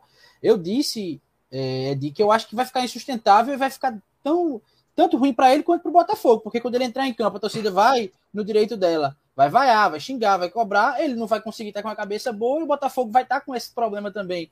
Enfim, o ideal seria conseguir uma solução para que os dois pudessem seguir e buscar aí melhor, a melhor, o melhor possível na temporada para cada um. Mas é, é de... e, e, o Léo não foi ele que falou, né, cara? É isso que. É. E outra, agora, agora, vamos lá, não estou querendo aqui remendar nada, não. Cara, o Léo, Léo Campos, né? Porque temos o Léo Kovic, e temos o Léo aqui na bancada também. Mas assim, cara, o Léo é um baita de um cara, velho. Vocês não têm noção. É isso que dói. Ver um cara que saiu do time, um cara, oh, o time não ganhando, eles, se você vê como que o cara se cobre e cobre os caras, velho. Entendeu? É, é complicado. Um, um, cidadão que vai pagar por uma coisa que não foi ele que fez diretamente. Entendeu? É complicado. Mas eu não tenho é, opinião é. formada sobre isso, não. Mas eu já tenho é. Não posso dizer aqui, mas eu já tenho opinião, seja qual for a decisão, mas a minha opinião é meramente jurídica e amparado desportivamente para poder apoiar o Botafogo. Eu tenho que pensar no Botafogo. Ele já se foi conversado com o novo treinador, Francisco Diá, é, a chegada de mais jogadores, novos reforços? Cara, é, eu nem toquei nesse assunto com, com, com o Breno, eu trato disso diretamente com o Breno e com o Afonso, porque é, quando eu falo assim, vamos trazer. É, qual, qual o nome que me falaram hoje, pô? Nome daquele jogador da Colômbia lá também? Da Colômbia, Bolívia? Valderrama. Vamos trazer Valderrama? Qual que é o meu papel? É fazer uma análise em todos os sentidos do jogador para ver se a gente pode, se pode abordar. O que, que é análise? Às vezes, cara, você traz um jogador que está com problema de lesão e ele está apenas remediando. Às vezes você traz um jogador, como foi o caso do Miller aí, que a gente já sabia que tinha tomado uma suspensão numa competição nacional. Entendeu? É, a gente se cerca de todas as informações para não cometer erros. Então, é, são nomes que às vezes aparecem. Dizendo, o Valderrama não apareceu no Botafogo oficialmente, tá? mas é um monte de gente indicando. Eu estou dando o exemplo dele, porque o ano passado a gente tentou contratar ele, certo? Esse ano é outra história. E aí, cara, é, é um nome que de repente, pô, pelo ano passado, por esse ano, não estou dando furo de reportagem, de, de notícia aqui não, mas, pô, é um nome interessante que eu gosto, a diretoria do Botafogo gosta, tal, de repente está dentro da nossa realidade financeira.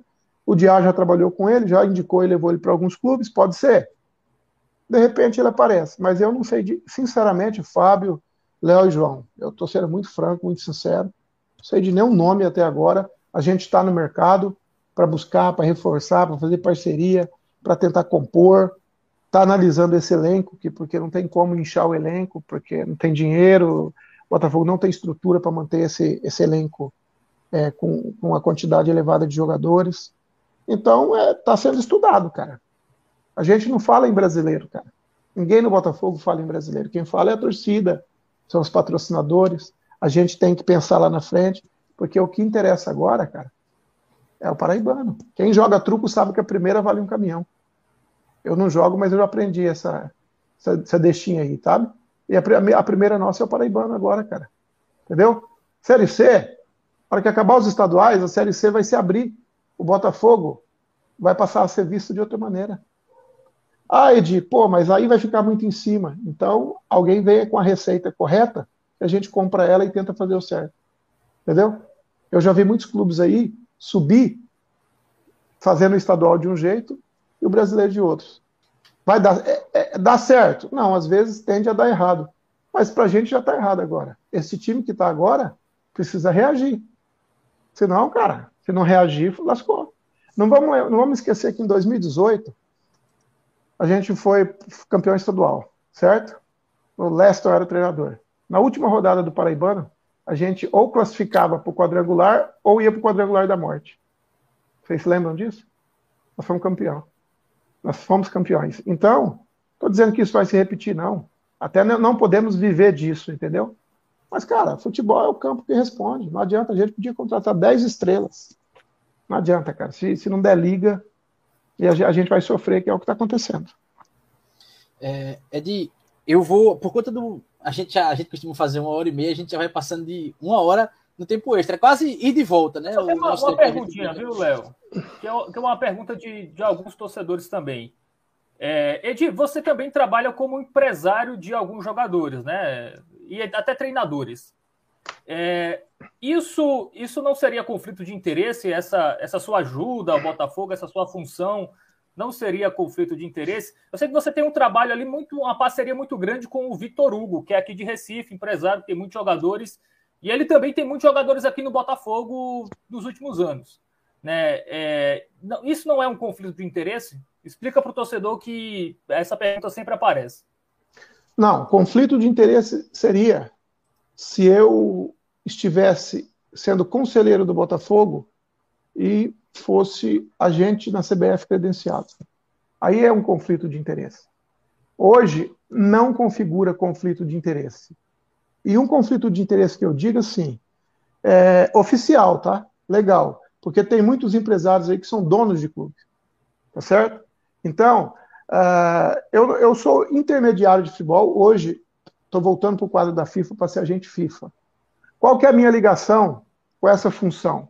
Porque, como você disse, eu presto serviço. Se você, eu não tenho um jogador no Botafogo que tem contrato comigo, certo? Que eu sou o empresário dele. E não preciso fazer tabelinha com ninguém para que isso aconteça. É, eu represento, como intermediário, eu represento a parte Botafogo Futebol Clube. Eu tenho que preservar a instituição. Sou contratado com isso? Não, já fui. Já fui. Na gestão passada, na, na, na gestão de Sérgio Meira, eu tinha, eu tinha um contrato com o Botafogo, sem remuneração, onde eu fazia as negociações. Por exemplo, o Elton. Por exemplo, Clayton. Você sabia que se você. Bom, você vai no, no, oftalmo, o médico tem que te dar receita. Você faz uma negociação internacional, você tem que ter um agente para assinar. Entendeu? Sabe quanto custa esse agente? Sabe quanto custou para o Botafogo? É, é, aí que está o X da questão. Então, é, quando eu trago a negociação, a do, a, a do Clayton, eu trouxe. Eu ganhei. Menos do que eu. Menos do que estava no contrato, porque o Breno é uma choradeira do cacete na hora de pagar. Pô, Edi, não dá. Tá, beleza, Breno, me dá tanto aí, acabou. Tirei minha despesa, entendeu? E beleza. Na do Valber, que também fui eu que fiz, quem fez a negociação, a mesma coisa, sabe? Mas a choradeira que eu falo é no bom sentido. Eu falo isso porque eu estou falando de um amigo, sabe? É porque tudo ele tenta preservar o Botafogo. Vai fazer uma rescisão com o Botafogo, coloca o Breno para negociar para você ver. Como que é, é de lascar. Os caras não gostam, os caras até correm. Por quê? Porque, cara, nós temos que preservar o Botafogo. Então isso me dói quando ofendem ele, sabe? Porque, cara, ele é totalmente Botafogo. Então, assim, não há conflito de interesse existiria o conflito de interesse se eu tivesse um contrato com os jogadores do Botafogo ou se eu fosse é, ou se eu fosse estatutário no Botafogo, entendeu? É, eu procuro agir dessa maneira porque, além da instituição, cara, tem o meu nome. Eu vou voltar a falar uma coisa para você aqui e vou soltar no ar. Só solta no ar isso quem, quem sabe do que está falando. Se alguém achar uma vírgula na minha conduta, pode publicar onde quiser. Certo? Eu, eu não sou moralista, não. Eu procuro ser legalista. Eu estou assumindo aqui em São Paulo a presidência da Associação Brasileira dos Agentes Intermediários de Futebol do Estado. Isso é de tamanha relevância. Botafogo tem um agente à disposição dele que não cobra nada. Vai pagar o preço de um agente, vai, vai pagar a intermediação, o valor, os honorários de um agente. Então, é, é, é, Fabio, é, não é só montar elenco, não é só contratar. Eu, com a minha formação técnica, 31 anos de mercado, eu estou à disposição do Botafogo. É disso você ganha do Botafogo? É nada. Botafogo, eu faço questão do Botafogo não pagar nem almoço para mim quando eu estou em João Pessoa. E fiquei 28 dias esse dia, esses dias. Do jeito que tem muitos que criticam, posso dizer a vocês que tem colegas, inclusive de imprensa de vocês, que também vêm e abraçam. Sabe, eu gosto de receber gente aqui na minha casa, na minha chácara. Eu sou um cara muito rural. Eu tenho outras atividades fora do futebol. Se eu não quiser nem assistir um jogo de futebol, eu não preciso disso pro resto da minha vida. Pessoas que me criticam não sabem da minha origem. Entendeu? Então, é, eu não preciso do Botafogo exatamente para nada. Agora, eu sou um botafoguense. Pisou no Botafogo, pisou no carro do Botafogo, vai pisar no meu carro. E eu tenho ciência que eu só estou no Botafogo porque aí está Breno Moraes. Porque tem gente, inclusive, aí que nas redondezas, e não, não quer que eu fique por perto, acha que eu opino. E eu opino mesmo, velho. Se eu ver que está errado e vai prejudicar o Botafogo lá na frente, eu falo, eu não vou cometer erro não, pela omissão, não. Entendeu? Eu já fiz isso várias vezes, tenho vários exemplos para dar se vocês quiserem. Então é o seguinte: é, pisou na bola, tchau, como diz o Breno, entendeu? É assim. Pois é, eu acho. Agora, Fábio Léo, nem se vocês tiverem alguma pergunta, agora a gente marca outra oportunidade com o Edi, porque também nosso tempo já está mais do que Eu falei que eu falo para caralho, já falei, é, avisei. a intenção aqui é essa, pô. a intenção aqui é a gente conversar bastante. Ó, tem um, tem um cara aqui que me mandou uma mensagem, eu quero ler porque eu achei engraçado. O cara falou assim: Edi, quem que é? é o, nome, o nome do Léo é, é Léo o que, Léo? Léo Barbosa. Barbosa. Quem que é Renier? Renê, Renê, se for Renê, é um dos nossos inscritos aqui que acompanha a gente sempre é Renier. Aqui, o cara falou, pô, Edi, esse cara pega mais no seu pé que a sua mulher. É verdade, minha mulher está aqui na minha frente, não fala nada, o cara falou de mim o tempo inteiro, o cara mandou vários prints aqui, ele se referindo a mim, hoje me marcou no Instagram como consultor não remunerado. E eu espero ter respondido que eu sou um consultor não remunerado e prazeroso do Botafogo. Só quero fazer uma consideração para vocês aqui, rapidinho. Dois minutinhos. Eu fui no evento eu fui no evento em Brasília, cara, lá encontrei o Bandeira de Melo e o, o presidente do Corinthians, o André Sanches. Chegou um cara em Brasília e falou assim: presidente, posso tirar uma foto com você? Nunca fui no Rio de Janeiro, nunca fui na Gávea, nunca fui no Ninho do Urubu e sou Flamengo desde criança. Pra gente ser botafoguense, não precisa morar em João Pessoa, cara. Pra quem quer alçar voos nacionais, tem que abraçar o Brasil. Porque tem um babaca aqui que fica me chamando de forasteiro, que eu não sou de João Pessoa, não precisa ser de João Pessoa, precisa ser botafoguense. Porque tem gente aí que está dentro de João Pessoa que não está nem aí para o Botafogo. Mas não, e é torcedor de rede social. Então, a gente que faz essa campanha, hoje aqui você vai na minha casa, se você quiser, amanhã eu mando uma foto. Tem uma bandeira do Botafogo bem na luminária da minha rua. Tem gente aqui que me chama de Paraíba, sabia? E, não, não e, e para mim isso é um orgulho. Eu sou botafoguense. Meu carro tem adesivo do Botafogo. Eu compro camisa do Botafogo, eu não ganho, não, para dar para os meus amigos de presente. Quem levou a Carilu para Botafogo fui eu, que fiz a intermediação. Sabe quantas camisas eu ganhei do Botafogo? Nenhuma. Eu compro. Então, isso, Fábio, por isso que eu, que eu tomei a liberdade. Não te conheço, Fábio, não te conheço, Léo, não te conheço, João. Vamos ter essa oportunidade ou não? Vai depender da condução de cada um enquanto ser humano, certo? É, é, eu coleciono amigos, tenho poucos desafetos. Mas assim, é, eu não preciso aqui estar tá aqui usando o Botafogo para nada, não. Eu não preciso do futebol mais para viver. Aliás, nunca precisei. Eu, venho, eu tenho família, eu tenho criação, tenho formação. Entendeu? Mas, cara, o Botafogo é um carinho que eu tenho especial. os caras dos clubes me cobram por que, que eu defendo tanto o Botafogo. Entendeu? Aqui, fechei jogador agora em clube de Série C. Eu tenho dois compromissos comigo. Não fazer nada com 13 campinenses. O resto, meu amigo, eu faço o que eu quiser. Agora, eu não gosto que me ofendam como pessoa, que ofendam as pessoas. E é isso que, que, que, me chateia. Você falou 13 campinense, eu recebi informação e você está aqui, eu vou, eu vou perguntar logo. É, eu recebi informação lá de Campina que o Botafogo conversou com o Yamada para a Série C. Não é verdade. O empresário do Yamada me mandou uma mensagem e falou assim: Edith, se você quiser que. Se vocês tiverem interesse no Yamada, a gente pode conversar para o segundo semestre. Eu tenho o áudio do empresário aqui, não vou conseguir te mandar porque está no telefone que eu estou usando. É meu amigo, entendeu? Está, acha que está em dívida com a gente. É meu amigo no sentido seguinte, cara. A gente se relaciona porque ele é intermediário de futebol, mas não é um cara que frequenta a minha casa, entendeu? Mas é um cara acha que está em dívida com o Botafogo, porque colocou um jogador no Botafogo, não deu certo tal. E esse amado a gente está monitorando. Agora, cara, a gente precisa reagir no estadual. Nós não podemos pensar no brasileiro. O estadual vale a primeira. Vale um caminhão pra gente, entendeu? Vamos focar. Vamos medir, não vamos medir esforço, vamos concentrar. A gente está atrás do Yamada, Campinense está atrás do Yamada, ABC está atrás do Yamada, Sampaio está atrás do Yamada. Isso aí a gente escuta falar. Mas na prática, na hora de ver a proposta na mesa, vai ver que não tem ninguém. Futebol é assim. Agora, eu estou vendo aí, eu assisto as transmissões, as pessoas elogiando. E o empresário colocou ele aqui para mim. Entendeu? Negociar com três nós não vamos, isso eu tenho certeza. Isso é ponto pacífico. A gente perde o negócio. Mas ele fica livre depois, né? Ele fica livre eles não tem campeonato mais. Não, se, se ele ficar livre, cara, é um jogador interessante. Tem outros jogadores estourando aí, estourando aí pelo Pernambuco. Vou te responder sobre Vitor Hugo, viu, Fábio? Você me fez uma pergunta. Vitor é um cara que, assim, ó, é, é um cara que trabalha da forma que a gente gosta, certo? Então, vou te dar um exemplo. Para contratar Davi. O Vitor é, tem alguns jogadores em parceria com o empresário de Davi. Certo? Davi é uma aposta. Davi é um dos, melhores, dos menores salários do clube. É uma aposta, é um ativo que eu tentei trazer. Se vai dar certo ou não.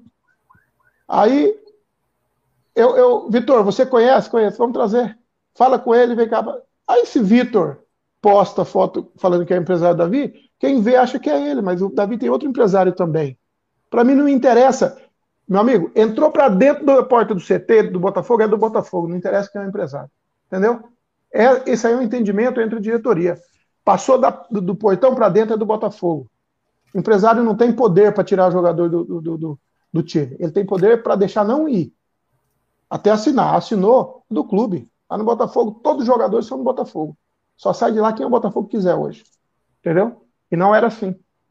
Então, o Vitor é um amigo que eu tenho, eu gosto dele, Há controvérsias no Botafogo, há pessoas que pensam o contrário. Não tem rolo, não tem esquema. Vitor apresentou três, quatro jogadores. Trouxe o Hugo Cabral agora, essa semana.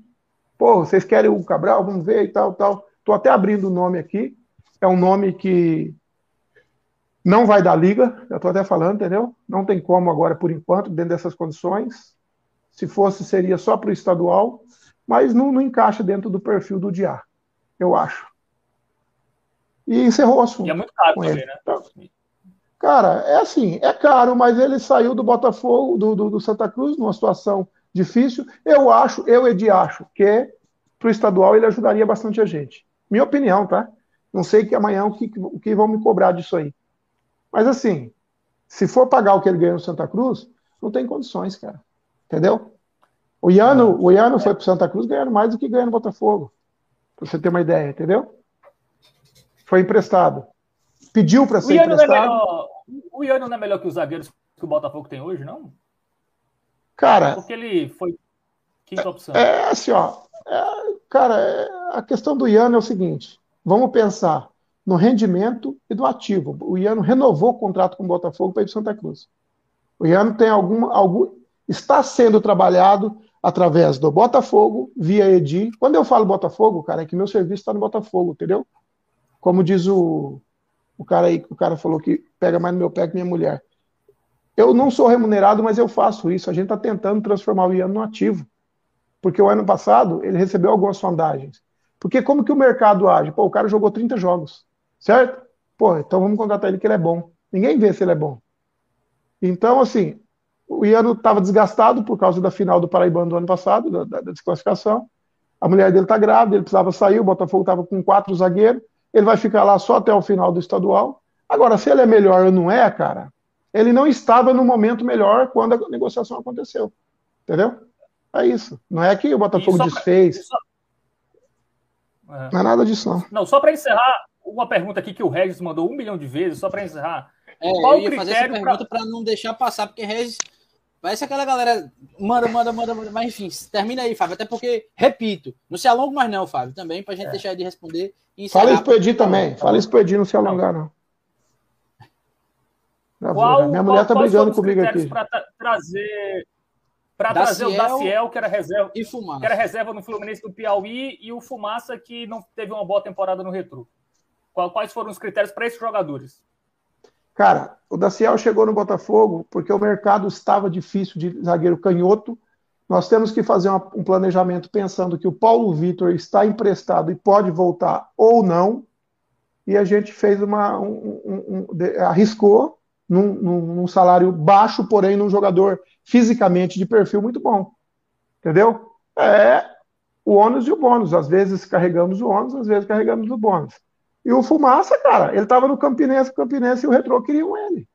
O presidente foi no Confute, o presidente ouviu de vários outros presidentes. Agora, sim, é, se eles não renderem, ele vai fazer o quê? Fumaça tem ABC, tem Remo, tem Paysandu, né? Tem Retrô, tem o Campinense que, que, que fez uma proposta para ele de renovação, certo? E a gente foi lá e fez uma proposta para o cara, ele está aí com a gente no estadual. Se ele for bem, segue, se não for, o ano passado tiveram vários outros aí que também não deram certo. Agora, o Fumaça começou a sobressair nesse elenco do Botafogo. Entendeu? Ele começou a, a, a, a. se ele não estivesse, era pior. Nós perdemos dois atacantes, cara. Dois atacantes assim. Pessoal, a gente tem dois atacantes só no Botafogo. Então, o critério foi a trajetória do cara, foi a questão financeira, foi a, a, a, o mercado é, em cima do jogador e a gente precisava de atacante, não tinha atacante naquele momento. Qual atacante vocês queriam que a gente trouxesse do ano passado? Que estava aí, renovável. Os jogadores não queriam ficar. Fomos atrás daquele do, do, do Iago. Ele não quis. Alessandro. Ele não, ele não voltou. O Alessandro era do Ceará. O Ceará pediu de volta e emprestou para um clube do Paulistão. E aí? Como é que faz? Então tem tudo isso, cara. Não é que a gente não queria. Entendeu? E tem outra coisa também.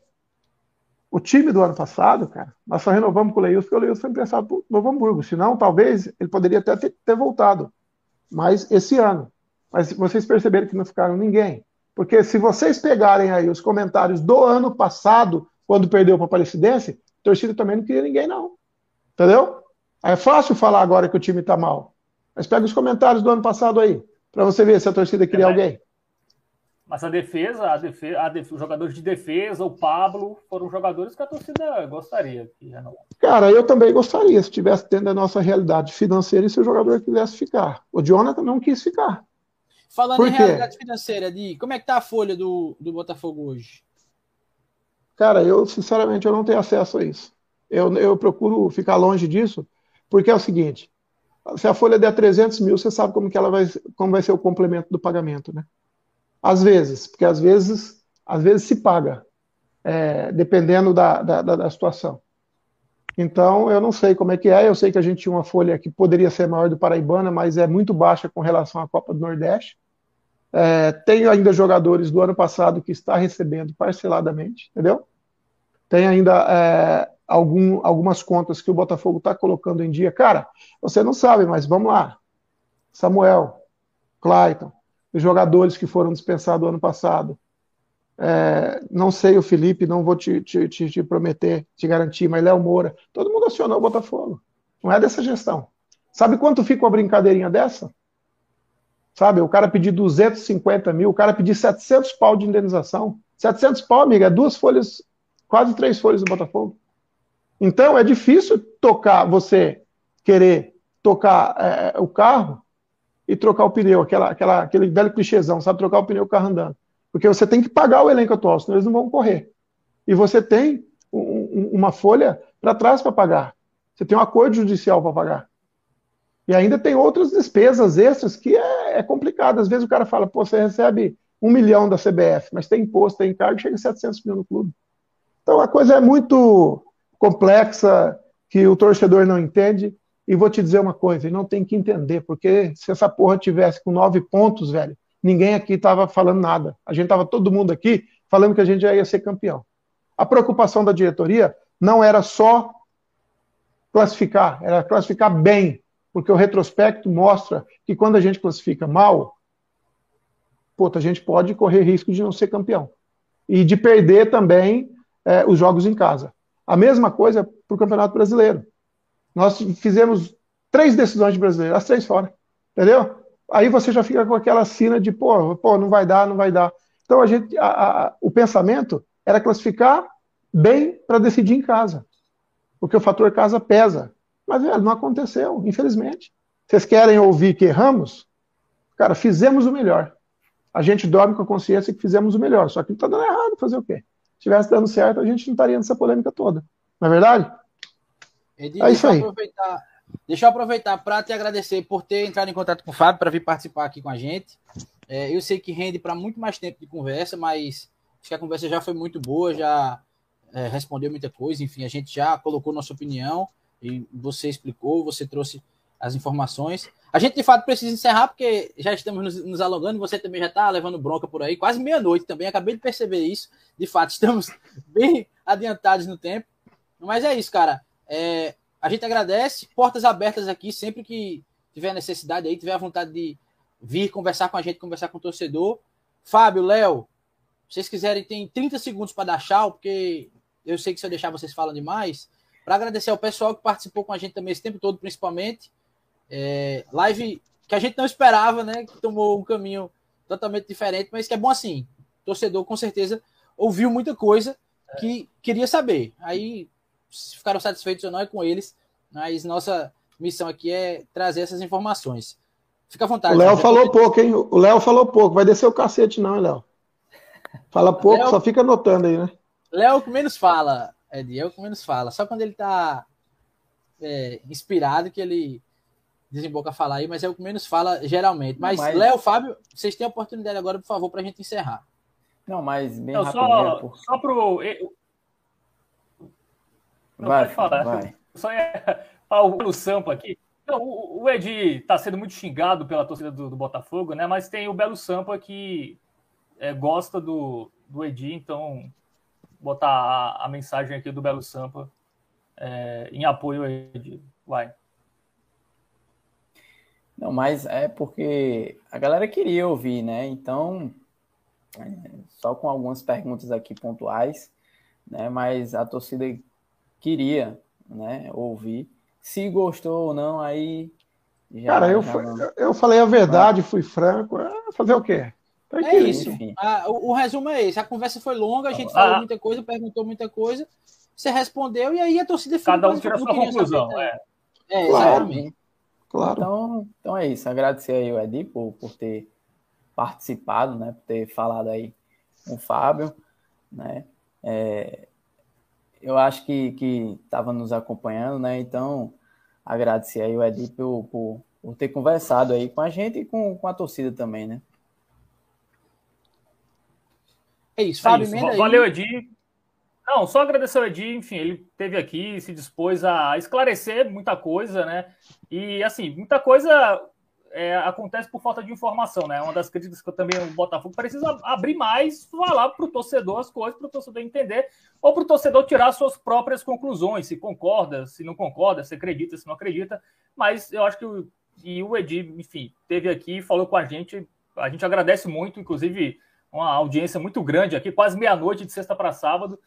E, enfim, agradecer o Edi aí, desejar aí, bom, boa noite para ele, bom final de semana e para a galera aqui que acompanhou até essa hora. Enfim, que, que rendeu, viu? Vai, vai ser pauta aí por um bom tempo. Pois é. Sábado vai ter muito portal aí, com muitas matérias tiradas da Cara, nossa conversa. É, é, eu só queria fazer uma consideração. Pode, pode falar claro. o que quiser, pode não aceitar, é, pode não acreditar, tá? No que eu falei, não tenho. Que não contei mentira, não contei vantagem, não, não falei nada que eu acho que não deveria falar. É, só que eu, eu, só peço uma coisa, duas coisas. Primeiro, vamos respeitar as pessoas que estão lá. Foi o que eu disse. Se você que torce sofre, imagine quem torce e quem está lá doando tempo, envolvendo família e colocando dinheiro. Primeiro. E segundo, velho, se a gente não se unir, sabe, 13 anos, Campinense, o pessoal do, do. Tá todo mundo gostando desse racha, dessas críticas. Por quê? Porque são adversários, são rivais. Se a gente se unir, nós não vamos sair dessa, não, cara. Não acredite que a gente levanta hoje pensando que vai contratar um perna de pau. A gente acha que vai contratar a solução. Mas eu não calço chuteira, nem, nem, nem ninguém da diretoria. A gente está aqui para fazer o melhor. Se tivesse vencendo, a pauta seria outra. Está perdendo? Tem que criticar, tem que estar tá insatisfeito. Errado estaria se tivesse todo satisfeito. A gente não tem que estar tá satisfeito, mas a gente tem que estar tá unido. É isso que eu peço, Botafogo unido, forte, com críticas, com, mas todo mundo junto, cara. Todo mundo brigando, todo mundo motivando, fazendo aquela crítica construtiva, nós vamos sair. É assim que funciona. Não tem ninguém mamando no Botafogo, não, até porque o Botafogo não tem teta. Se tiver, tá seca. Entendeu? Então, quem quiser meter o cacete, pode. Cara, eu não vivo disso. Hoje um cara me ligou e falou assim: pô, vocês têm que sair. O Botafogo é o nosso sonho. Vocês não, não, não realizam os nossos sonhos. Vocês não têm capacidade. Falei, cara, se sua filha de 15 anos pedir para ir para Disney e você não tiver condições de levar ela, você vai dar o filho para alguém? Botafogo é um filho nosso, cara. É um filho que a gente tem que tratar com carinho. Não é meu, não é do Breno. Ele é de todo mundo, cara. Botafogo é uma instituição de 92 anos, cara. Então, vamos aí, pessoal, unir, vamos se esforçar, vamos pensar no ser humano, no, nas pessoas que estão lá de frente. A gente pensa no torcedor. Eu tô daqui de São Paulo, cara. Estou fazendo todos os esforços do mundo para ajudar o Botafogo. O dia que não for útil, o dia que eu não me sentir útil ou que alguém me tirar, eu vou continuar torcendo para o Botafogo. Mas pode ter certeza que daqui bate um coração botafoguense e a gente vai fazer sempre o que for possível. Sempre com o presidente, um homem justo, íntegro, sempre com o Breno, um botafoguense incondicional, e com as pessoas que estão lá, que não são tão profissionais, mas são botafoguenses. Beleza? Beleza, Edi, beleza. Só para encerrar, eu vou trazer uma informação que é informação importante para todo mundo que está ligado, reforçando, todo mundo já sabe, mas é sempre importante reforçar. 9 horas da manhã de amanhã, sábado, né? Para todo mundo que está ao vivo aqui, já quase já, sabe, já mas sábado, 9 né? horas. Exatamente, já, já é sábado, às 9 horas, tem a inauguração, finalmente a inauguração da lojinha, para todo mundo ir lá, investir no Botafogo, comprar sua camisa, produto original que vai reverter o dinheiro para o Botafogo. 9 horas, Delta Center nos bancários, todo mundo sabe onde é, na frente do Carrefour, dos bancários. Então, é bom já participar da inauguração. Eu sei que o momento não, não é bom, mas aproveitar esse momento de inauguração de uma camisa bonita que a gente viu lá no Salão de Artesanato. Enfim, Informação passada também não vou me alongar, porque senão a gente bate três horas de live e aí é um recorde que eu preciso dormir, né, galera? A gente trabalhou já o dia todo, todo mundo chega em casa e vamos nessa. Mais uma vez, Edi, valeu. Tamo junto à disposição valeu, sempre para a gente conversar. Pessoal, vocês ficaram aqui com a gente o tempo todo. O Fábio falou da audiência, foi uma audiência ótima. Vocês interagiram o tempo todo. A gente fez de tudo para fazer as perguntas, para que vocês, enfim, se sentissem respondidos aí. Tamo junto, tá? Tamo junto. É... A gente volta terça-feira para fazer o pós-jogo de Botafogo e Alto Esporte. Valeu, galera. Abração. Até a próxima. Tchau, tchau. Valeu, abraço a todos. Fique com Deus aí. Valeu, valeu.